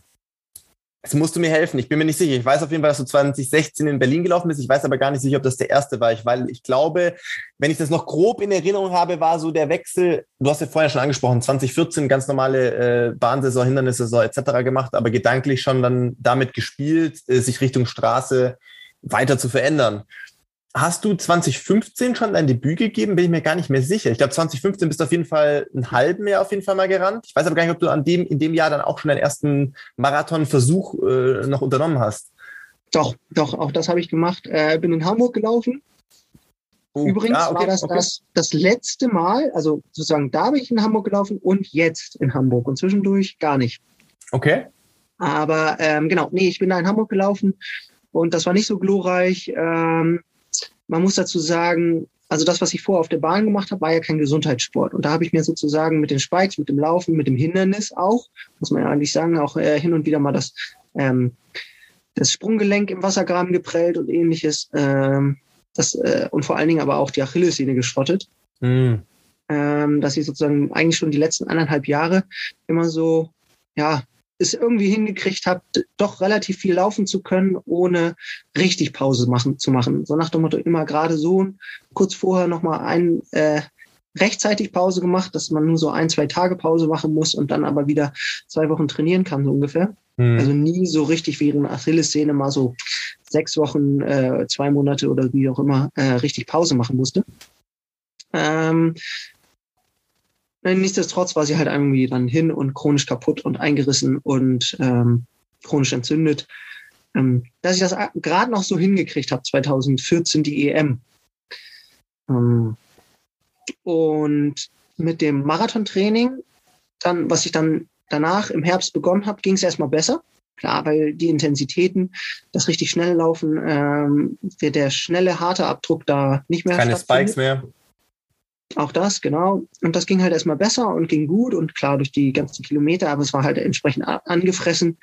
Hm. Bin ich sozusagen den halben noch so gerade durchgekommen. Das tat aber schon ganz schön weh. Äh, erst recht danach. Sozusagen, dass ich gar nicht richtig gerade laufen konnte, äh, auftreten konnte. Ähm, und in der Vorbereitung auf dem Marathon, die letzten vier Wochen fast gar nicht mehr gelaufen bin oder drei Wochen gar nicht mehr gelaufen bin. Ähm, ich wollte das aber unbedingt machen und bin in den letzten drei Wochen, ich glaube insgesamt habe ich da fünf Dauerläufe gemacht ähm, und wollte das dann unbedingt machen und ja, geht dann halt nicht, ne? Ja, jedenfalls nicht so schnell, wie du dir das vorgestellt hast, logisch. Nee, nicht genau. Bin nur bis Kilometer zwölf gekommen und dann, weiß ich nicht, dann ging es halt irgendwie alles gar nicht mehr. Dann tat der Fuß weh und mein Magen tat weh und auf einmal, als hätte mir den Stecker gezogen und von Kilometer zwölf ist noch ganz schön lang. Das kann man laut sagen. und bin dann da so rumgekrebst und äh, ja, das Wetter war auch nicht so schön. Ähm, also das war einfach, ja, was heißt kein schönes, ja, war kein schönes Erlebnis. Bin dann irgendwie tatsächlich noch mit 20 ins Ziel gekommen. Du bist dann auch durchgelaufen, obwohl du bei zwölf schon äh, krasse Schmerzen hattest. Das ist übrigens ja. weit von da aus noch. Boah, Alter. Naja. Sehr weit. Ja. genau. Und äh, habe so einmal den Marathon erlebt und ja, das erste Mal und ähm, 220 knapp, knapp drüber, glaube ich, fast. Ähm, das war ein bisschen anders als das Gefühl aus London, nehme ich an, ja, danach dann. Komplett anders, in der Tat, ja. ja. Ja, genau. Aber ja, also das A.1 ist natürlich, wie Stefan gesagt hat, äh, das habe ich ja im Frühjahr auch äh, selber am eigenen Leib erfahren dürfen. Äh, Marathon laufen, wenn man schon angeschlagen ins Rennen geht, macht halt verhältnismäßig wenig Bock. Ist halt doch sehr viel Strecke vor einem, die halt dann auch sehr schmerzhaft sein kann. Ähm, besser lief es ja dann für dich eigentlich das Jahr drauf, muss man sagen. Du bist ja auch dann deine Bestzeit gelaufen. Ich weiß, du wolltest an dem Tag sicherlich auch schneller laufen, ähm, ohne dass ich mich jetzt genau darauf berufen könnte, was das konkrete Ziel damals 2015 in Berlin war. Auf jeden Fall bist du in Berlin äh, ganz knapp äh, über oder unter 2,15 geblieben. Ich glaube. Also ich, leider über. Ich bin, ich bin 66,20 durchgelaufen und das war noch locker. Also von daher. Ja, eher so auf 2,12 angepeilt dann vermutlich, ja. Ja, nee, also ähm, eigentlich wollte ich ja nach Rio. Ich wollte zu den Olympischen Spielen. Mhm. Ähm, und habe mir dann im Vorfeld, na klar, ähm, extrem übermotiviert und alles und hat funktioniert und auch nicht. Ähm, war nicht die Achillessehne. Ach so, genau. Da kommt erstmal hinzu, dass ähm, nach Hamburg, mhm. das dann alles nicht funktioniert hat. Und dann habe ich relativ schnell gesagt, okay, ich lasse mich da operieren, weil Svenja, meine Frau, hatte im Prinzip genau das Gleiche, hat das mit dem Arzt aber gut hingekriegt. Ähm, weil die eben auch sozusagen im Alltag gar nicht mehr schmerzfrei war ähm, und äh, habe mich dann operieren lassen im Juni 2015 an der Achillessehne. Einmal komplett neu machen, so nach dem Motto. 15? Ja. Ah, okay, krass, okay, weil ja. nur für das, dass die Leute genau, das dauert ja. ja dann auch in aller Regel eine Weile bei so einer Achillessehnengeschichte, ne? Genau, genau, so dass man dann irgendwie nach acht Wochen das erste Mal mit so einem Stützschuh oder sechs Wochen, glaube ich, waren es, ähm, mit so einem Verbandsstützschuh äh, auf dem Ergometer sitzt und dann gehen. Dann habe ich tatsächlich, bin, äh, habe dann irgendwann, also ich bin nur gegangen, um die Stöße wegzulassen. Mhm. Alter G gab es dann zumindest für mich noch nicht so ähm, ähm, greifbar. Ähm, und dann bin ich gegangen, bin ich ganz, ganz viel gegangen, also auch wirklich schnell gegangen, noch nicht so. Also sportliches Gehen, sportliches Gehen ja, oder Wandern? Ich, äh, nee, sportliches Gehen. Ich habe dann irgendwann angefangen, Intervalle zu machen und bin tatsächlich fünf Minuten Schnitt gegangen. Oh, ja, das also, war aber schon richtig schnell. ja, ja, ja, also ja. Intervalle gemacht, ne? Irgendwie so fünf oder acht mal tausend ähm, auf der Bahn in fünf Minuten. Ähm, naja, und dann, genau, in der Vorbereitung dann lief es natürlich erstmal gut und hat alles funktioniert. Und dann hatte ich ähm, komischerweise, seltsamerweise einen Ermüdungsbruch am, weiß nicht, irgendwo am Becken. Ganz, ganz seltsam. Ähm, ja, gut, das kommt von dem Gehen. Am ISG. Kommt vom Gehen, genau. Nein, wirklich? Jahr später. Nein, Quatsch. Also ich hatte einen Natürlich kommt das vom Gehen. Woher denn sonst? Äh, keine Ahnung. Und äh, der, Aus, der, der Ermüdungsbruch selber hat nur bedingt wehgetan ähm, sondern vielmehr habe ich dadurch so einen Hexenschuss gekriegt, der natürlich mhm. dann krass wehtut mhm. ähm, und man sich erstmal gar nicht bewegen kann. Und dann haben wir halt mal geguckt und dann so, ja, muss man jetzt nicht mit dem Ermüdungsbruch da laufen. Ähm, auch wenn das an der Stelle ist, da hinten ähm, am ISG, wo das eigentlich am dicksten ist, der Knochen, und die sich gefragt haben, wie kann das da überhaupt brechen? aber äh, muss man nicht unbedingt drauflaufen. Und damit war sozusagen Rio Geschichte, äh, weil ich keine Chance mehr hatte, im Frühjahr überhaupt Marathon zu laufen was am Ende im Ende gar nicht so schlimm ist, weil, ähm, wie Ralf schon gesagt hat, ähm, Rio nicht vergleichbar war mit ähm, London. Äh, nee. Philipp, du hast es selber erlebt. Äh, und äh, für mich tendenziell wahrscheinlich auch sozusagen das Ganze drumherum mit dem Vergleich zu London einfach eine Enttäuschung gewesen wäre. Zumindest so rede ich mir das schön. und ähm, bin dann eben ganz glücklich, dass ich dann eben äh, in Berlin im Herbst dann laufen konnte, ähm, schön Marathon gelaufen bin, auch wenn es nicht ganz so schnell war, wie ich wollte, aber einfach total glücklich und äh, sozusagen dann gesagt habe, jawohl, das, das war okay und weitere Ambitionen habe ich jetzt groß dann nicht mehr und dann ist das so irgendwie ohne dass ich sage, ich höre jetzt auf. Ja, wollte ich gerade sagen, jetzt, jetzt tust du so, als hättest du damit aufgehört, aber damit hast du ja jetzt erstmal angefangen, ja. Ähm, ich weiß gar nicht, wann das erste Mal war, aber inzwischen äh, für alle, die das nicht so auf dem Schirm haben zu Hause, ja, also Steffen ist der begehrteste, ja, und das können wir sagen, der begehrteste Junggeselle, ach nee, Junggeselle bist du gar nicht, der begehrteste Tempomacher äh, im Frauenbereich, also mindestens im deutschsprachigen Raum. Ja, ähm, ja tatsächlich mittlerweile ja auch schon äh, diverse Internationale, die das genau, mitgekriegt haben, genau. dass das gut läuft. ähm, die noch nicht so ein Standing haben, dass ich da hinkommen darf und kann, wo sie dann laufen. Aber ähm, diverse Anfragen hatte ich da schon, ja. Ja, und das ist ja jetzt eine, eine ganz spezifische Qualität. Also erstmal musst du natürlich völlig überraschend auch Marathon laufen, ja. Also du bist äh, nicht der, äh, der Typ ähm, Tempomacher bis 20 oder äh, 25 oder 30 Kilometer, sondern in der Regel läufst du ja entweder mit ins Ziel oder jedenfalls ähm, so viel Gentleman bist du immer gewesen. Äh, du hast die Frauen dann vorlaufen lassen, ja, und bist aber dann ja bis zum Ende mitgelaufen, ja.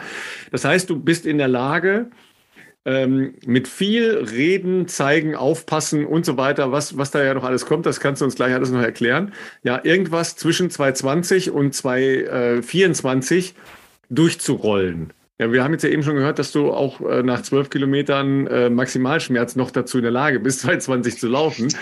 Aber das ist ja auch eine, äh, nochmal eine ganz spezifische Qualität. Erzähl uns mal, was da abgeht, weil wir gucken da immer so drauf, ja, ja, das sind die Tempomacher, ja, aber äh, was ist das für ein Unterschied, wenn man für sich selbst, also auf eigene Kappe läuft oder so eine ganze Gruppe dirigiert? Und vorab vielleicht, wie kam es überhaupt dazu, dass du das erste Mal gemacht hast? Das ist ja vielleicht auch interessant. So, du hast zwar deine, hast ja selber gesagt, die Karriere nie offiziell beendet, aber wie kam die Transition, dass du das erste Mal angefragt wurdest und für wen ähm, das mal zu übernehmen? Ist ja dann auch immer mit einer gewissen Verantwortung natürlich auch verbunden.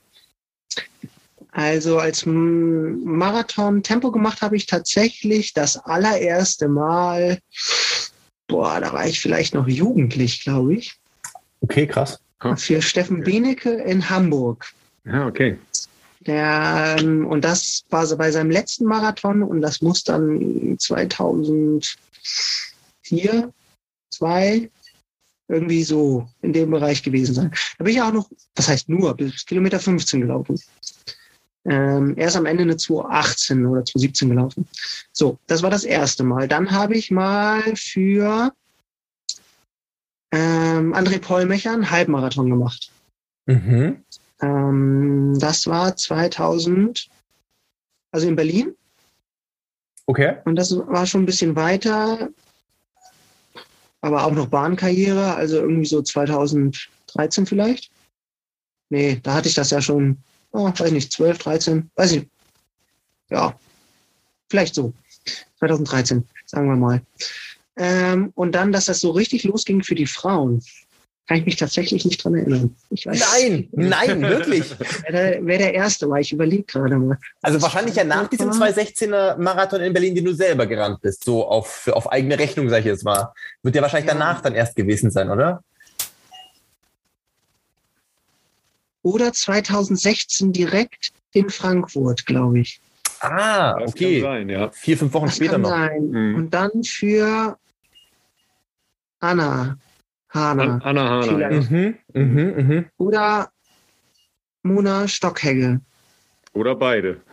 Oder bei, nee, ich glaube erst Stockhegel. Die mhm. tendenziell, tendenziell langsamer angelaufen ist, auf jeden Fall, ja. Ja. Irgendwie so. Ja, es läuft dann halt immer so, so äh, im Vertrag so, ja, wie weit kannst du, wie schnell kannst du? Ja, machen wir mal Kilometer, also Kilometer 30 schaffe ich, okay, in 30 Kilometer 30, vielleicht bis 35 und dann guckst du mal so. Und das steht nach wie vor, wenn ich denn einen Vertrag kriege, da drin. Da steht selten drin, dass ich bis Kilometer 40 laufen muss. Echt? Ich dachte, okay, ja. ich dachte, da gibt es immer noch so Bonusstaffelungen okay. quasi für jede ja, ja, Kilometer, die du weiter schaffst oder so. Ja, ja, kommt, kommt äh, manchmal dazu. Also äh, je nachdem, wie, wie viel Spaß derjenige hat, der irgendwie da verhandeln möchte. das Endergebnis ist immer das gleiche.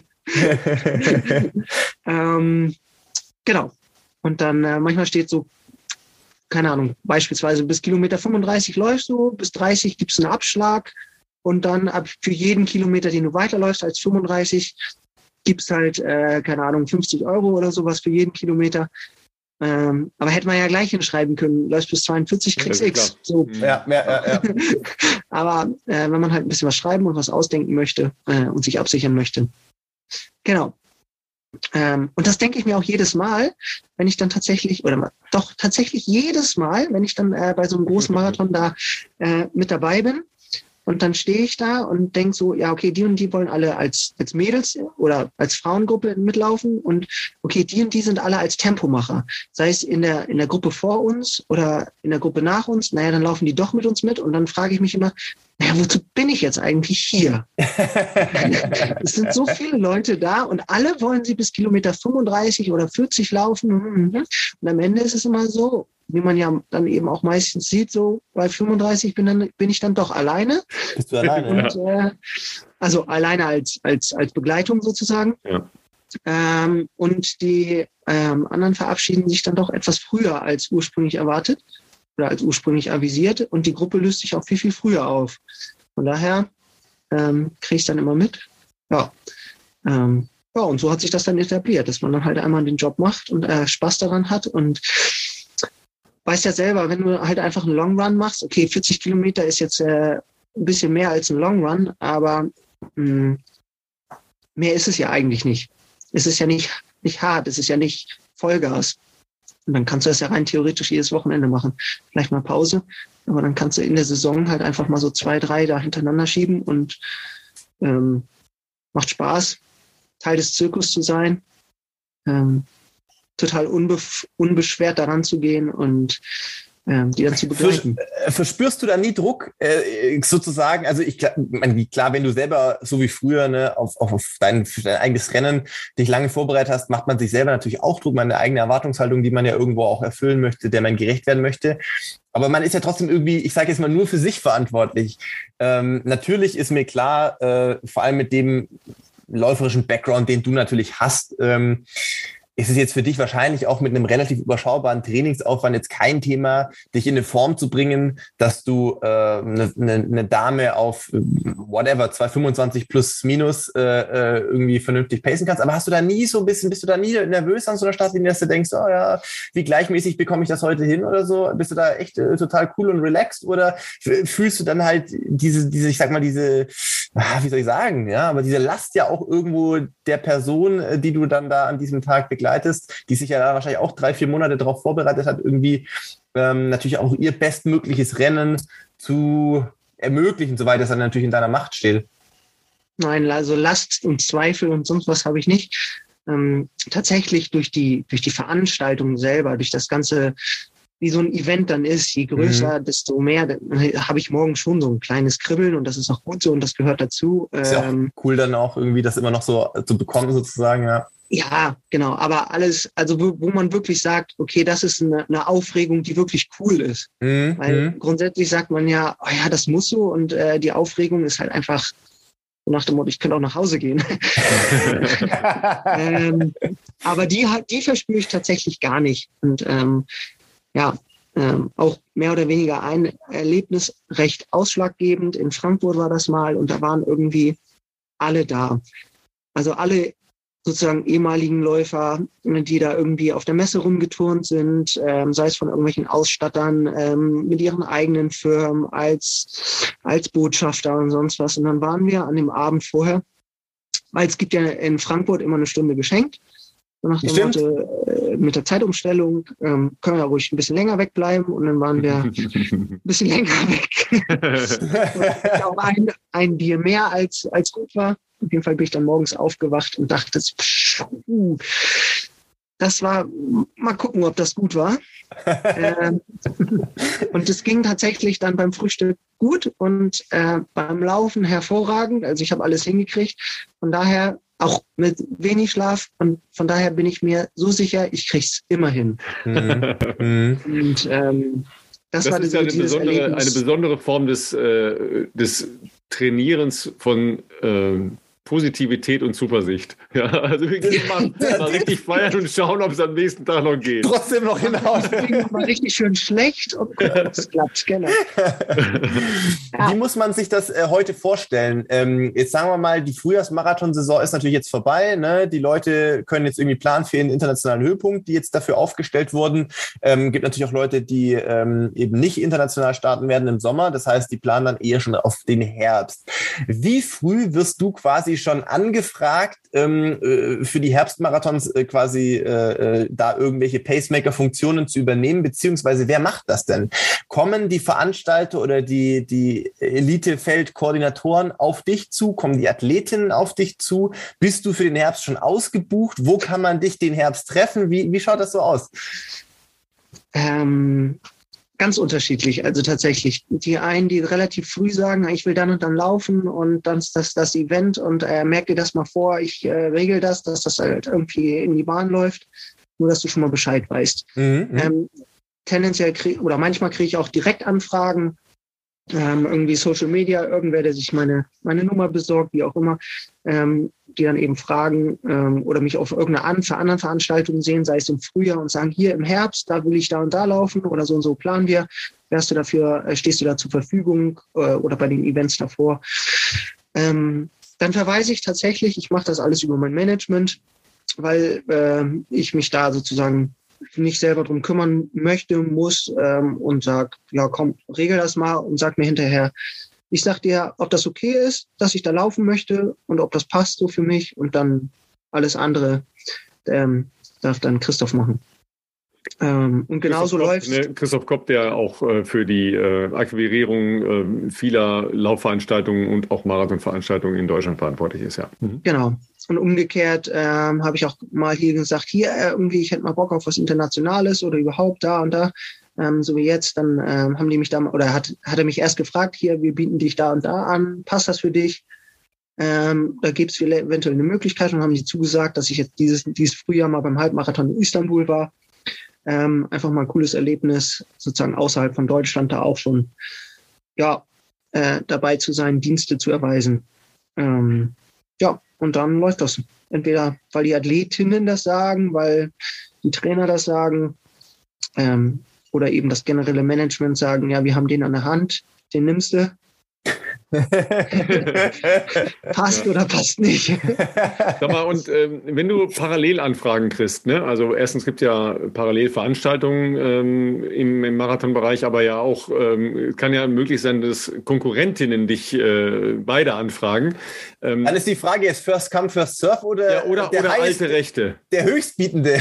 Der Höchstbietende oder, oder dass du sagst, ja, hier mit, mit der oder mit derjenigen ähm, bin ich schon sehr lange unterwegs, weil ich erinnere ja, dass du ja. schon häufiger bei bestimmten Läuferinnen ähm, unterwegs warst. Also äh, ne, es gibt ja unterschiedliche Möglichkeiten. Also, aber wenn du jetzt sagst, will ich nicht verraten, geht auch. Nee, ganz, ganz, ganz individuell tatsächlich. Also kommt auf das Event an, kommt auf die hm, okay. Person an. Ähm, wahrscheinlich auch am Ende vielleicht auf den Preis. Also wenn jemand sagt, ich gebe dir irgendwie das Fünffache, dann sage ich natürlich nicht nein. ähm, aber ja, wie du schon sagst, äh, ähm, auch äh, mit Katha Heinig, die jetzt äh, im Frühjahr eher Beispiel, wollte, dass ja. ich mhm. in Berlin laufe mit ihr oder mich angefragt hatte und gesagt hatte, naja, irgendwie äh, Marathon gefällt mir da besser und ich äh, möchte da gerne Marathon laufen und ähm, unabhängig davon, dass ich da schon zugesagt hatte, ähm, hätte ich Bock drauf gehabt auf den halben und auf das andere oder mehr Bock gehabt, dann hätte ich das gemacht.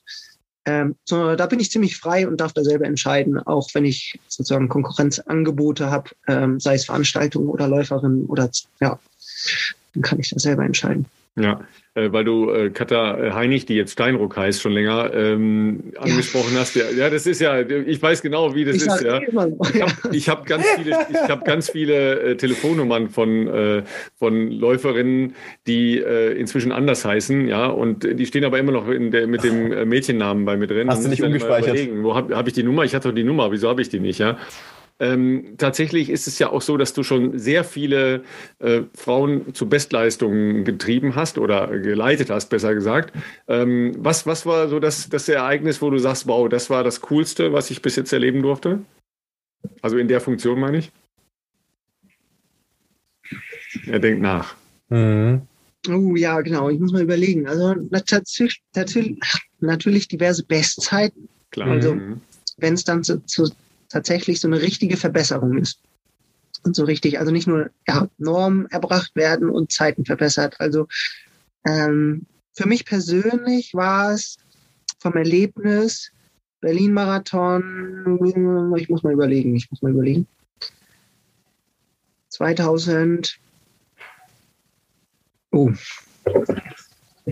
Ähm, aber Sag, sag mit welcher Läuferin? Äh, Jahreszahl, ja ähm, egal. mit einer Äthiopierin, die ich da, Okay, ähm, mhm. Ah, mit einer, okay. mit einer Sch äh, Schweiz, die ist mittlerweile Schweizerin.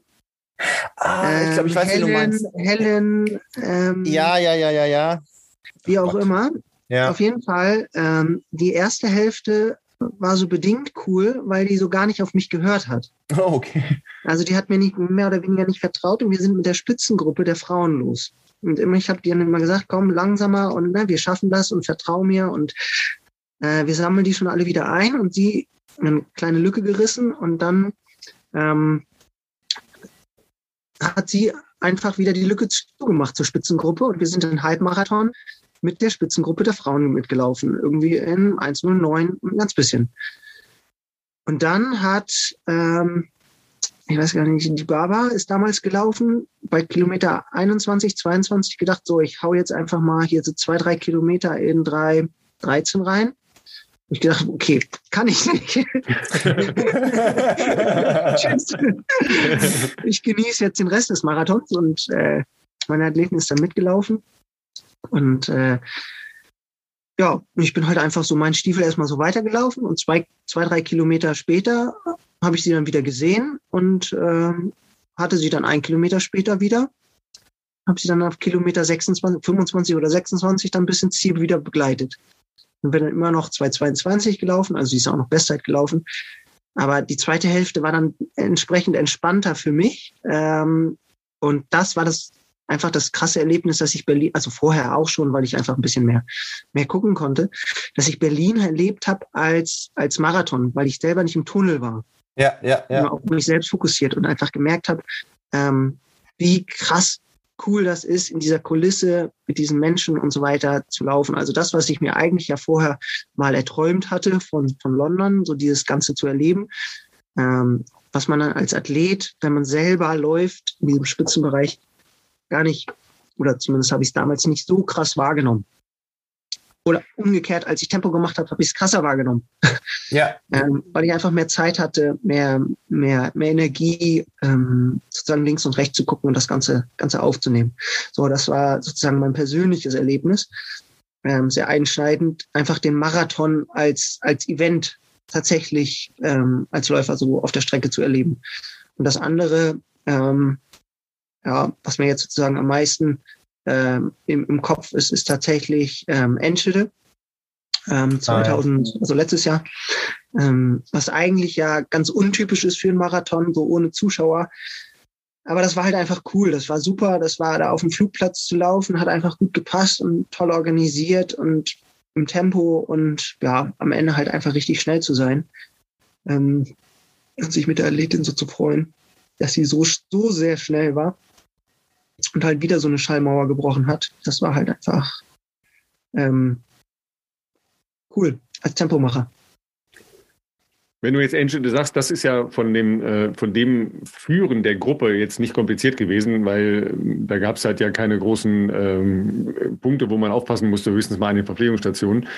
Bei Stadtmarathons ist das natürlich eine ganz andere Geschichte, ne? weil äh, erstens äh, in den äh, Gruppen, die du dann leitest, sind sehr viele Amateure dabei, ja, äh, die dann sehr gerne da in diesen Gruppen mitlaufen und das mehr oder weniger gut können. Ja, das ist immer so-so, ja, weil auf der einen Seite sagst du, okay, in der Gruppe laufen ist vielleicht noch ein bisschen besser, wenn man ähm, rollen will, aber die laufen in der Regel ja nicht ganz so steady vom Pace her und einfach ein bisschen unruhiger insgesamt. Plus es gibt halt mehr Traffic an den Verpflegungsstationen, ja, also noch mehr Traffic, ja, noch mehr äh, Probleme bei engeren Kurven etc. pp. Das ist schon außergewöhnlich, wie du das machst, wenn ich das mal sagen darf, ähm, dass du ja dann durch wenige Kommandos und durchaus ja auch Ansagen in der Lage bist, mal so einen, so einen Pulk von 20, 25 Läufern einzunorden innerhalb kürzester Zeit, dass die dann wissen, okay, das kann ich jetzt machen, aber dann könnte es sein, dass ich an der, äh, an der nächsten Verpflegungsstation über den Tisch rutsche. Ja, ja das, das ist ja auch, äh, sagen wir mal, dafür muss man ja erstmal der Typ sein, dass man sagt, okay, jetzt hier alle auf mein Kommando bitte. Ne? Ja, ich weiß auch nicht, wie sich das ergeben hat, aber irgendwie hat sich das halt ergeben, ähm, dass die Leute tatsächlich ja schon ähm, ja mich auch eben und meine Gruppe sozusagen kennen, ähm, sich da, wie du schon sagst, dann eben wissen, okay, das ist meine Zielzeit, ähm, mich tatsächlich vorschreiben, äh, bist du da dabei und was wollt ihr laufen? So nach dem Motto, kann ich mit euch mitlaufen? Und sich dann entsprechend anschließen, aber eben auch wissen, dass ich da, sag ich mal, ja, der, der Dirigent bin und da sozusagen alle auf mein Kommando hören, ja. Ähm, und ähm, das, was du schon angesprochen hattest, Ralf, die Herausforderung. Klar, am Anfang ist es halt einfach mal das Tempo treffen auf dem ersten Kilometer. Jeder, der ähm, großes Event läuft, kennt das, dass man, wenn man eine schöne, große, breite Straße vor sich hat, und tendenziell bin ich ja der Erste, der die große Straße wirklich vor sich hat, ähm, nicht zu schnell läuft, weil es einfach total locker, easy und leichtfüßig und beschwingt und so ähnlich ist. Das heißt, am Anfang tatsächlich bremsen. Zudem, wenn man sich dann mal so, so halb umguckt oder mal so äh, im Schaufenster guckt und sieht so, boah, geil, das sind so 50 bis 100 Mann hinter mir, ähm, gerade am Anfang. Ähm, ja, auch, auch ein besonderes Gefühl, die alle im Nacken zu haben. Ähm, unabhängig davon eben zu gucken, dass die Frauen eben auch äh, gucken können und äh, keiner den von Füßen rumläuft und jeder seine Position findet. Ähm, und ja, also freundlich sein, ähm, es ist, äh, sag ich mal, nur Leichtathletik, aber wenn es dann zu krass wird, was es fast doch auch regelmäßig vorkommt, ähm, auch mal eben die Leute sozusagen bestimmend ähm, zur Einhaltung der Regeln zwingen. Ähm, einmal hatte ich es tatsächlich so, aber das war auch, auch sehr speziell, dass sich jemand trotz Ermahnen immer vor meinen Füßen rumgelaufen ist. Also gar nicht ah, mal, ähm, das ist ja fast vor den Mädels. Ne? Das, das, ist ja nicht so schlimm, so nach, äh, nach dem Motto, wenn die Mädels mhm. wenigstens schön frei laufen können, sondern irgendwie tänzelte der immer vor mir rum. Und dann sagt man ihm das einmal und auch ein zweites Mal und beim dritten Mal, naja, dann drückt man ihn schon mal so mit dem Arm zur Seite und beim vierten Mal habe ich halt einfach meinen Fuß stehen lassen. ähm, sozusagen und irgendwie vorne warst einfach du, warst so ein ganz wieder im, im Pulk vor dem entscheidenden Hindernis. Ne? Ja, so dass, dass, dass er halt gestolpert ist. Ne? Und dann dann hat er es, glaube ich, verstanden. ähm, wurde er dann ruhiger und dann habe ich ihn auch. Dann war auch schon im Rennen weiter hinten, dass er dann nicht mehr dann. Das ist natürlich nicht schön und das möchte ich eigentlich auch nicht, weil es ist ja auch nur Laufen und man kann miteinander kommunizieren, aber das war halt irgendwie ein krasser, äh, krasser Fall, da, dass jemand tatsächlich, also wirklich gestört hat. Ähm, die meisten ja. sind, glaube ich, dann ganz einsichtig, ähm, zumal ihnen das manchmal vielleicht auch gar nicht bewusst ist, dass die dann eher so einen ja, so eine durchorchestrierte Gruppe, ne, wo es vor, für dann äh, die ein oder andere Frau, die ja dann auch drin ist, um wirklich viel geht, sportlich betrachtet auch um wirklich viel geht, um internationale vielleicht äh, Qualifikationen etc. Ähm, ich glaube, das ist dann halt, äh, Ralf hat es ja eingangs schon gesagt, für viele gar nicht so, sie sind das nicht gewohnt, in so einem Ding zu laufen, in so einer Gruppe vielleicht auch zu laufen oder wie man sich da auch so zu verhalten hat, um ähm, da auch niemanden zu behindern. Und ähm, ich glaube auch, dass die meisten wahrscheinlich relativ einsichtig sind, wenn man dann mal einen äh, auch nett formulierten Hinweis bekommt, dass das so oder so halt nicht geht.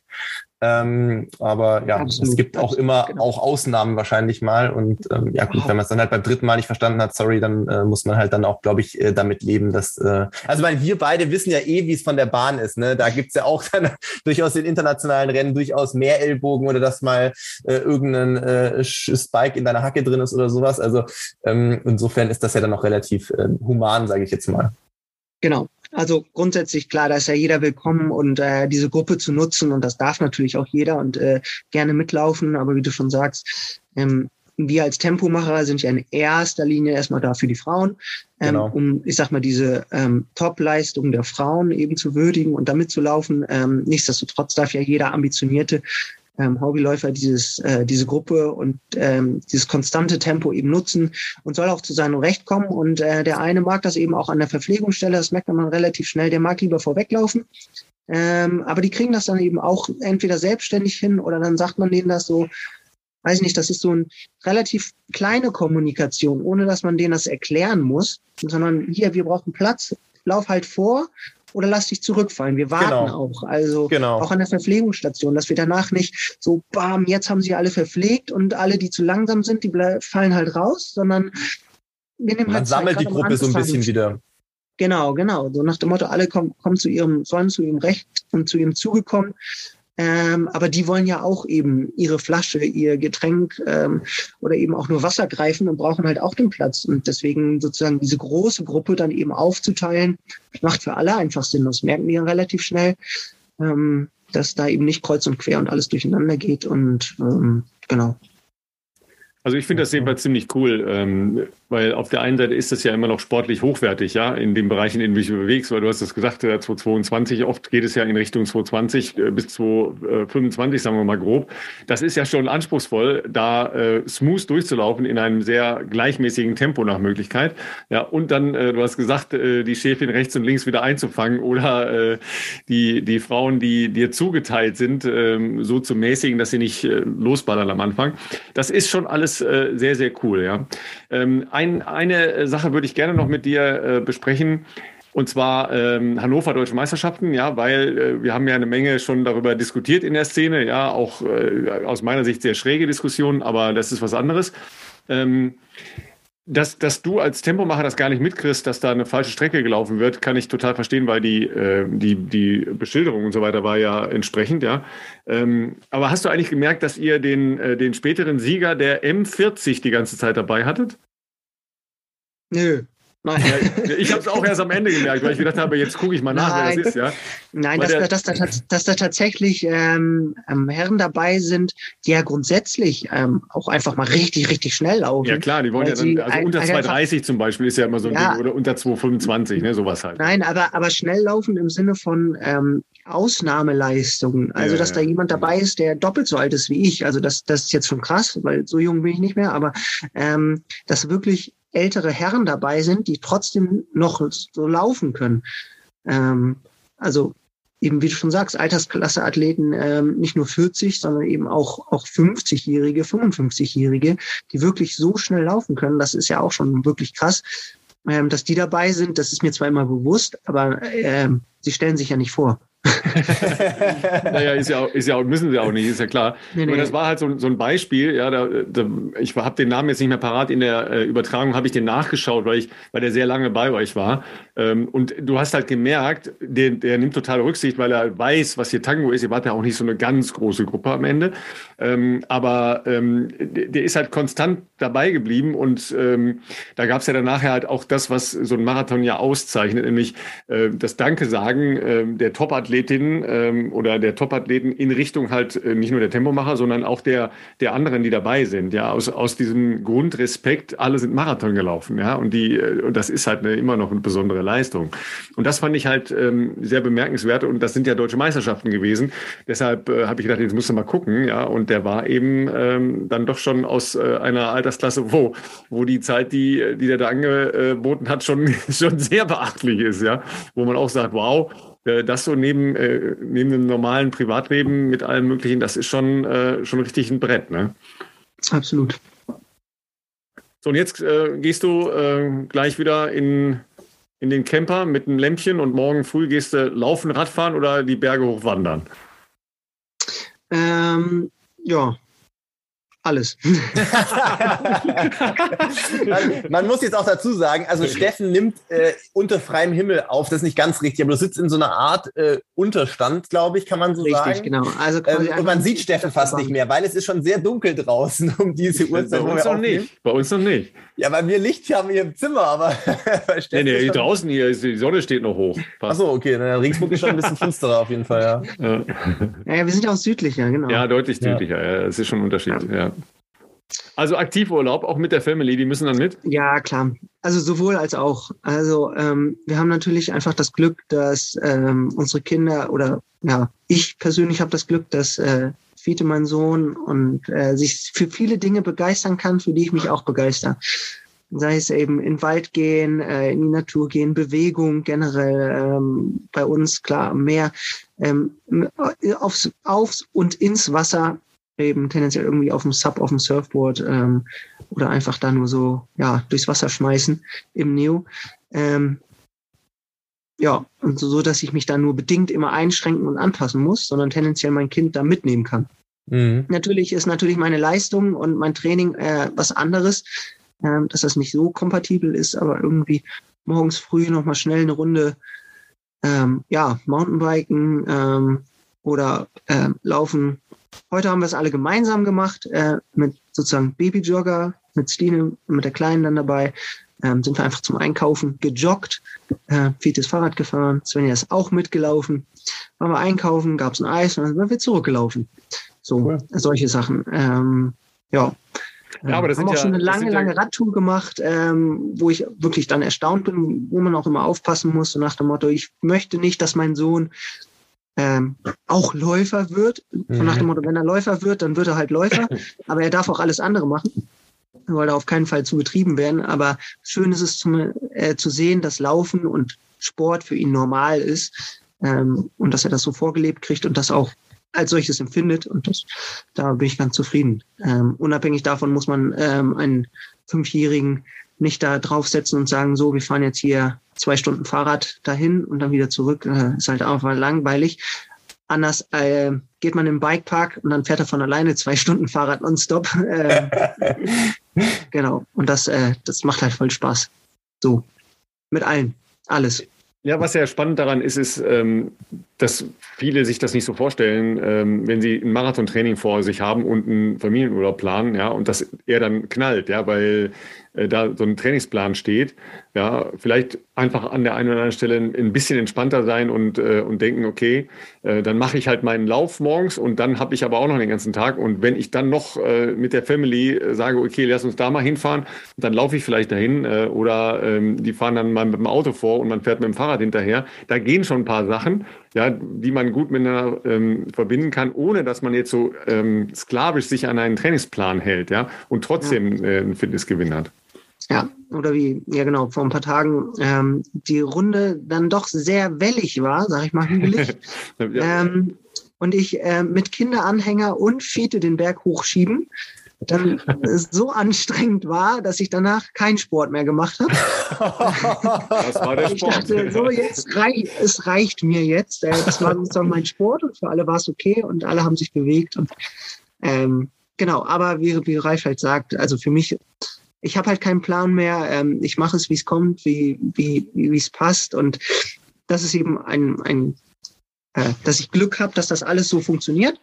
Ähm, ich zum Marathon immer noch irgendwie so in der Form bin, dass ich das alles laufen kann oder generell aber einfach einen Riesenspaß an der Bewegung habe und an dem Laufen und ähm, das auch mit Familie und Beruf irgendwie total easy wirklich gematcht kriege, ähm, obwohl ich mich da ja, im Prinzip an keinen Plan halte. Klingt nach, cool. äh, nach Lustprinzip laufen, jedenfalls sehr cool. Absolut. Ja. Genauso cool, dass du äh, so lange für uns geopfert hast heute. Ja, Abend. ey. Ja, äh, sorry an deine, an deine Frau, äh, ja wohl eher. Deine Kids werden ja jetzt äh, schlafenselig, ja. Ähm, wir sind dir auf jeden Fall ein Abendessen schuldig. Also das äh, kriegen wir noch nachgeholt bei einer der nächsten größeren Laufveranstaltungen, ja, spätestens in Berlin, ja. Ähm, also äh, ganz herzlichen Dank und äh, super Insights uh, into the life of uh, the Edeltempo Man. danke, danke. So schaut's aus. Ja, vielen Dank dir, Steffen. Ähm, liebe Grüße natürlich an deine Frau und die Kids. Und ähm, ja, ähm, ähm wir werden natürlich Steffens Instagram-Account auch nochmal bei uns hier in den Shownotes verlinken. Schaut da gerne vorbei. Ihr kriegt ja auch ein bisschen äh, was mit aus seiner Welt als. Äh, Muss so ich erstmal wieder was posten? wir machen auch gleichzeitig ein bisschen. Lust und Laune. Ich mache das natürlich manchmal ganz gerne und schreibe ja, ja, gerne. Also bei den Marathonveranstaltungen gibt es ja Vollgas. Genau, das ja, ist ja das Geile, dass du auch so ein bisschen die Insights ja. mitbringst, wie das dann bei so einem Marathon natürlich ist, hinter den Kulissen, auch als Tempomacher etc. Also ähm, folgt Steffen gerne mal auf Instagram. Ähm, da gibt es dann doch auch mal diese ähm, Insights äh, hinter die Kulissen bei großen äh, Laufveranstaltungen und wie das da so ist, als Tempomacher ähm, Verantwortung auch zu übernehmen. Mal, ähm, Philipp, ich habe jetzt noch eine, eine Frage. Was war das kommt's. heute? Hast du, hast du heute verweigert, eine Sprinterin fertig zu machen auf der Bahn? Oh ja, das war totaler Zufall. Ähm, und ich war auch gar nicht vorbereitet. Weißt, ich hatte keine Spikes dabei, Ralf. Sonst wäre ich natürlich gerne. Ja, so so mit, what? Hätte ich gerne mit Gina ein paar Staffelwechsel gemacht. Aber ja, genau. also äh, äh, Philipp hat Gina Lückenkämper getroffen. Ja, es ist doch ganz einfach, Sprinter fertig zu machen. Mit denen macht man zwei schnelle Einlaufrunden. Ja, in Barfuß, dann sind die fertig. Ja, die waren schon aufgewärmt, als ich ankam. Ja, das, das war totaler ja. Zufall. Ne? Wir wollten eigentlich ähm, nur kurz ein, zwei Sachen ähm, foto- und videografisch festhalten, aber das schon mal, machen wir ein bisschen Werbung für ein regionales Sportfest in Regensburg. Am Wochenende ist ein großes Leichtathletik-Sportfest oh, ja, ja, wieder in Regensburg. Ähm, nämlich die Leichtathletik-Gala, die beginnt am Freitag, Freitag, Nachmittag, Abend, so in dem Dreh und geht auch bis Sonntag. Und ähm, da sind auch immer äh, die Nationalstaffeln mit dabei. Ziemlich jetzt dieses Mal am Freitag und die sind alle gerade schon da, machen einen Kaderlehrgang und Staffel Tests. Und die waren heute zufällig in dem Stadion, wo ich äh, heute auch äh, ja mit Felice heute unterwegs war. Ja, und Dina hat dann auch gemeint, ja, ich hätte, hätte gerne ein bisschen mitmachen können bei den Wechseln, aber ich muss fairerweise sagen, ähm, Schuster bleibt bei deinen Leisten. Die Mädels sind schon ziemlich schnell, muss ich sagen. Hätte ich keine Chance gehabt. okay, also, äh, okay, sagen wir mal mildernde Umstände. Ne? Mildernde Normalerweise, ey, come on. Das ne? Equipment, das richtige Equipment war nicht dabei. Die Sprintspikes, die ich ja, nicht besitze, ja, waren leider nicht äh, in meinem Rucksack. Einfach nur eine faire Streckenlänge, vielleicht so 400, 500 Meter. Bei 400 wäre schon dabei gewesen, glaube ich. Das glaube ich auch. Das glaube ich auch, ja. Ähm, kann man übrigens im Livestream gucken, habe ich gesehen, zufällig wird im Livestream angeboten. Äh, also ist ja ähm, schon seit sehr langer Zeit eine der Fixpunkte der Bahnleichtathletik ja, und immer so ein Gradmesser für das, was am Wochenende läuft. Äh, und ich hoffe, das Wetter wird besser als das letzte Wochenende, ja. Weil letzte Wochenende war ja Großkampftag im Triathlon-Bereich äh, Ingolstadt, deutsche Meisterschaften, ja, äh, 60 Prozent Dropout-Quote, weil die Leute erfroren vom Rad gekommen sind, der Dauerregen, äh, Kraichgau mit Regen, ja, also ganz viele so Veranstaltungen. Es war kein schönes Wochenende am äh, vergangenen für Leute, die sowas machen wollten. Und ich hoffe, dass äh, in Regensburg ein bisschen die Sonne scheint. Äh, also Philipp, dafür bist du verantwortlich. Ich kümmere mich drum. Genau. Ne? Ähm, dir, Steffen, noch einen schönen Urlaub. Ja, äh, genießt es. Ja, und nochmal schönen Gruß und äh, herzlichen Dank. Und an alle anderen, denkt dran, heute ist Tag des Laufens. Also ihr habt noch zweieinhalb Stunden Zeit. Nur Ralf, wenn die Leute das hören, ist der Tag des Laufens leider schon seit zwei Tagen vorbei. Ja, ist doch egal. Unwiederbar. In diesem Sinne, Leute, geht raus und lauft und ähm, vielen Dank fürs Zuhören. Wir hören uns nächste Woche.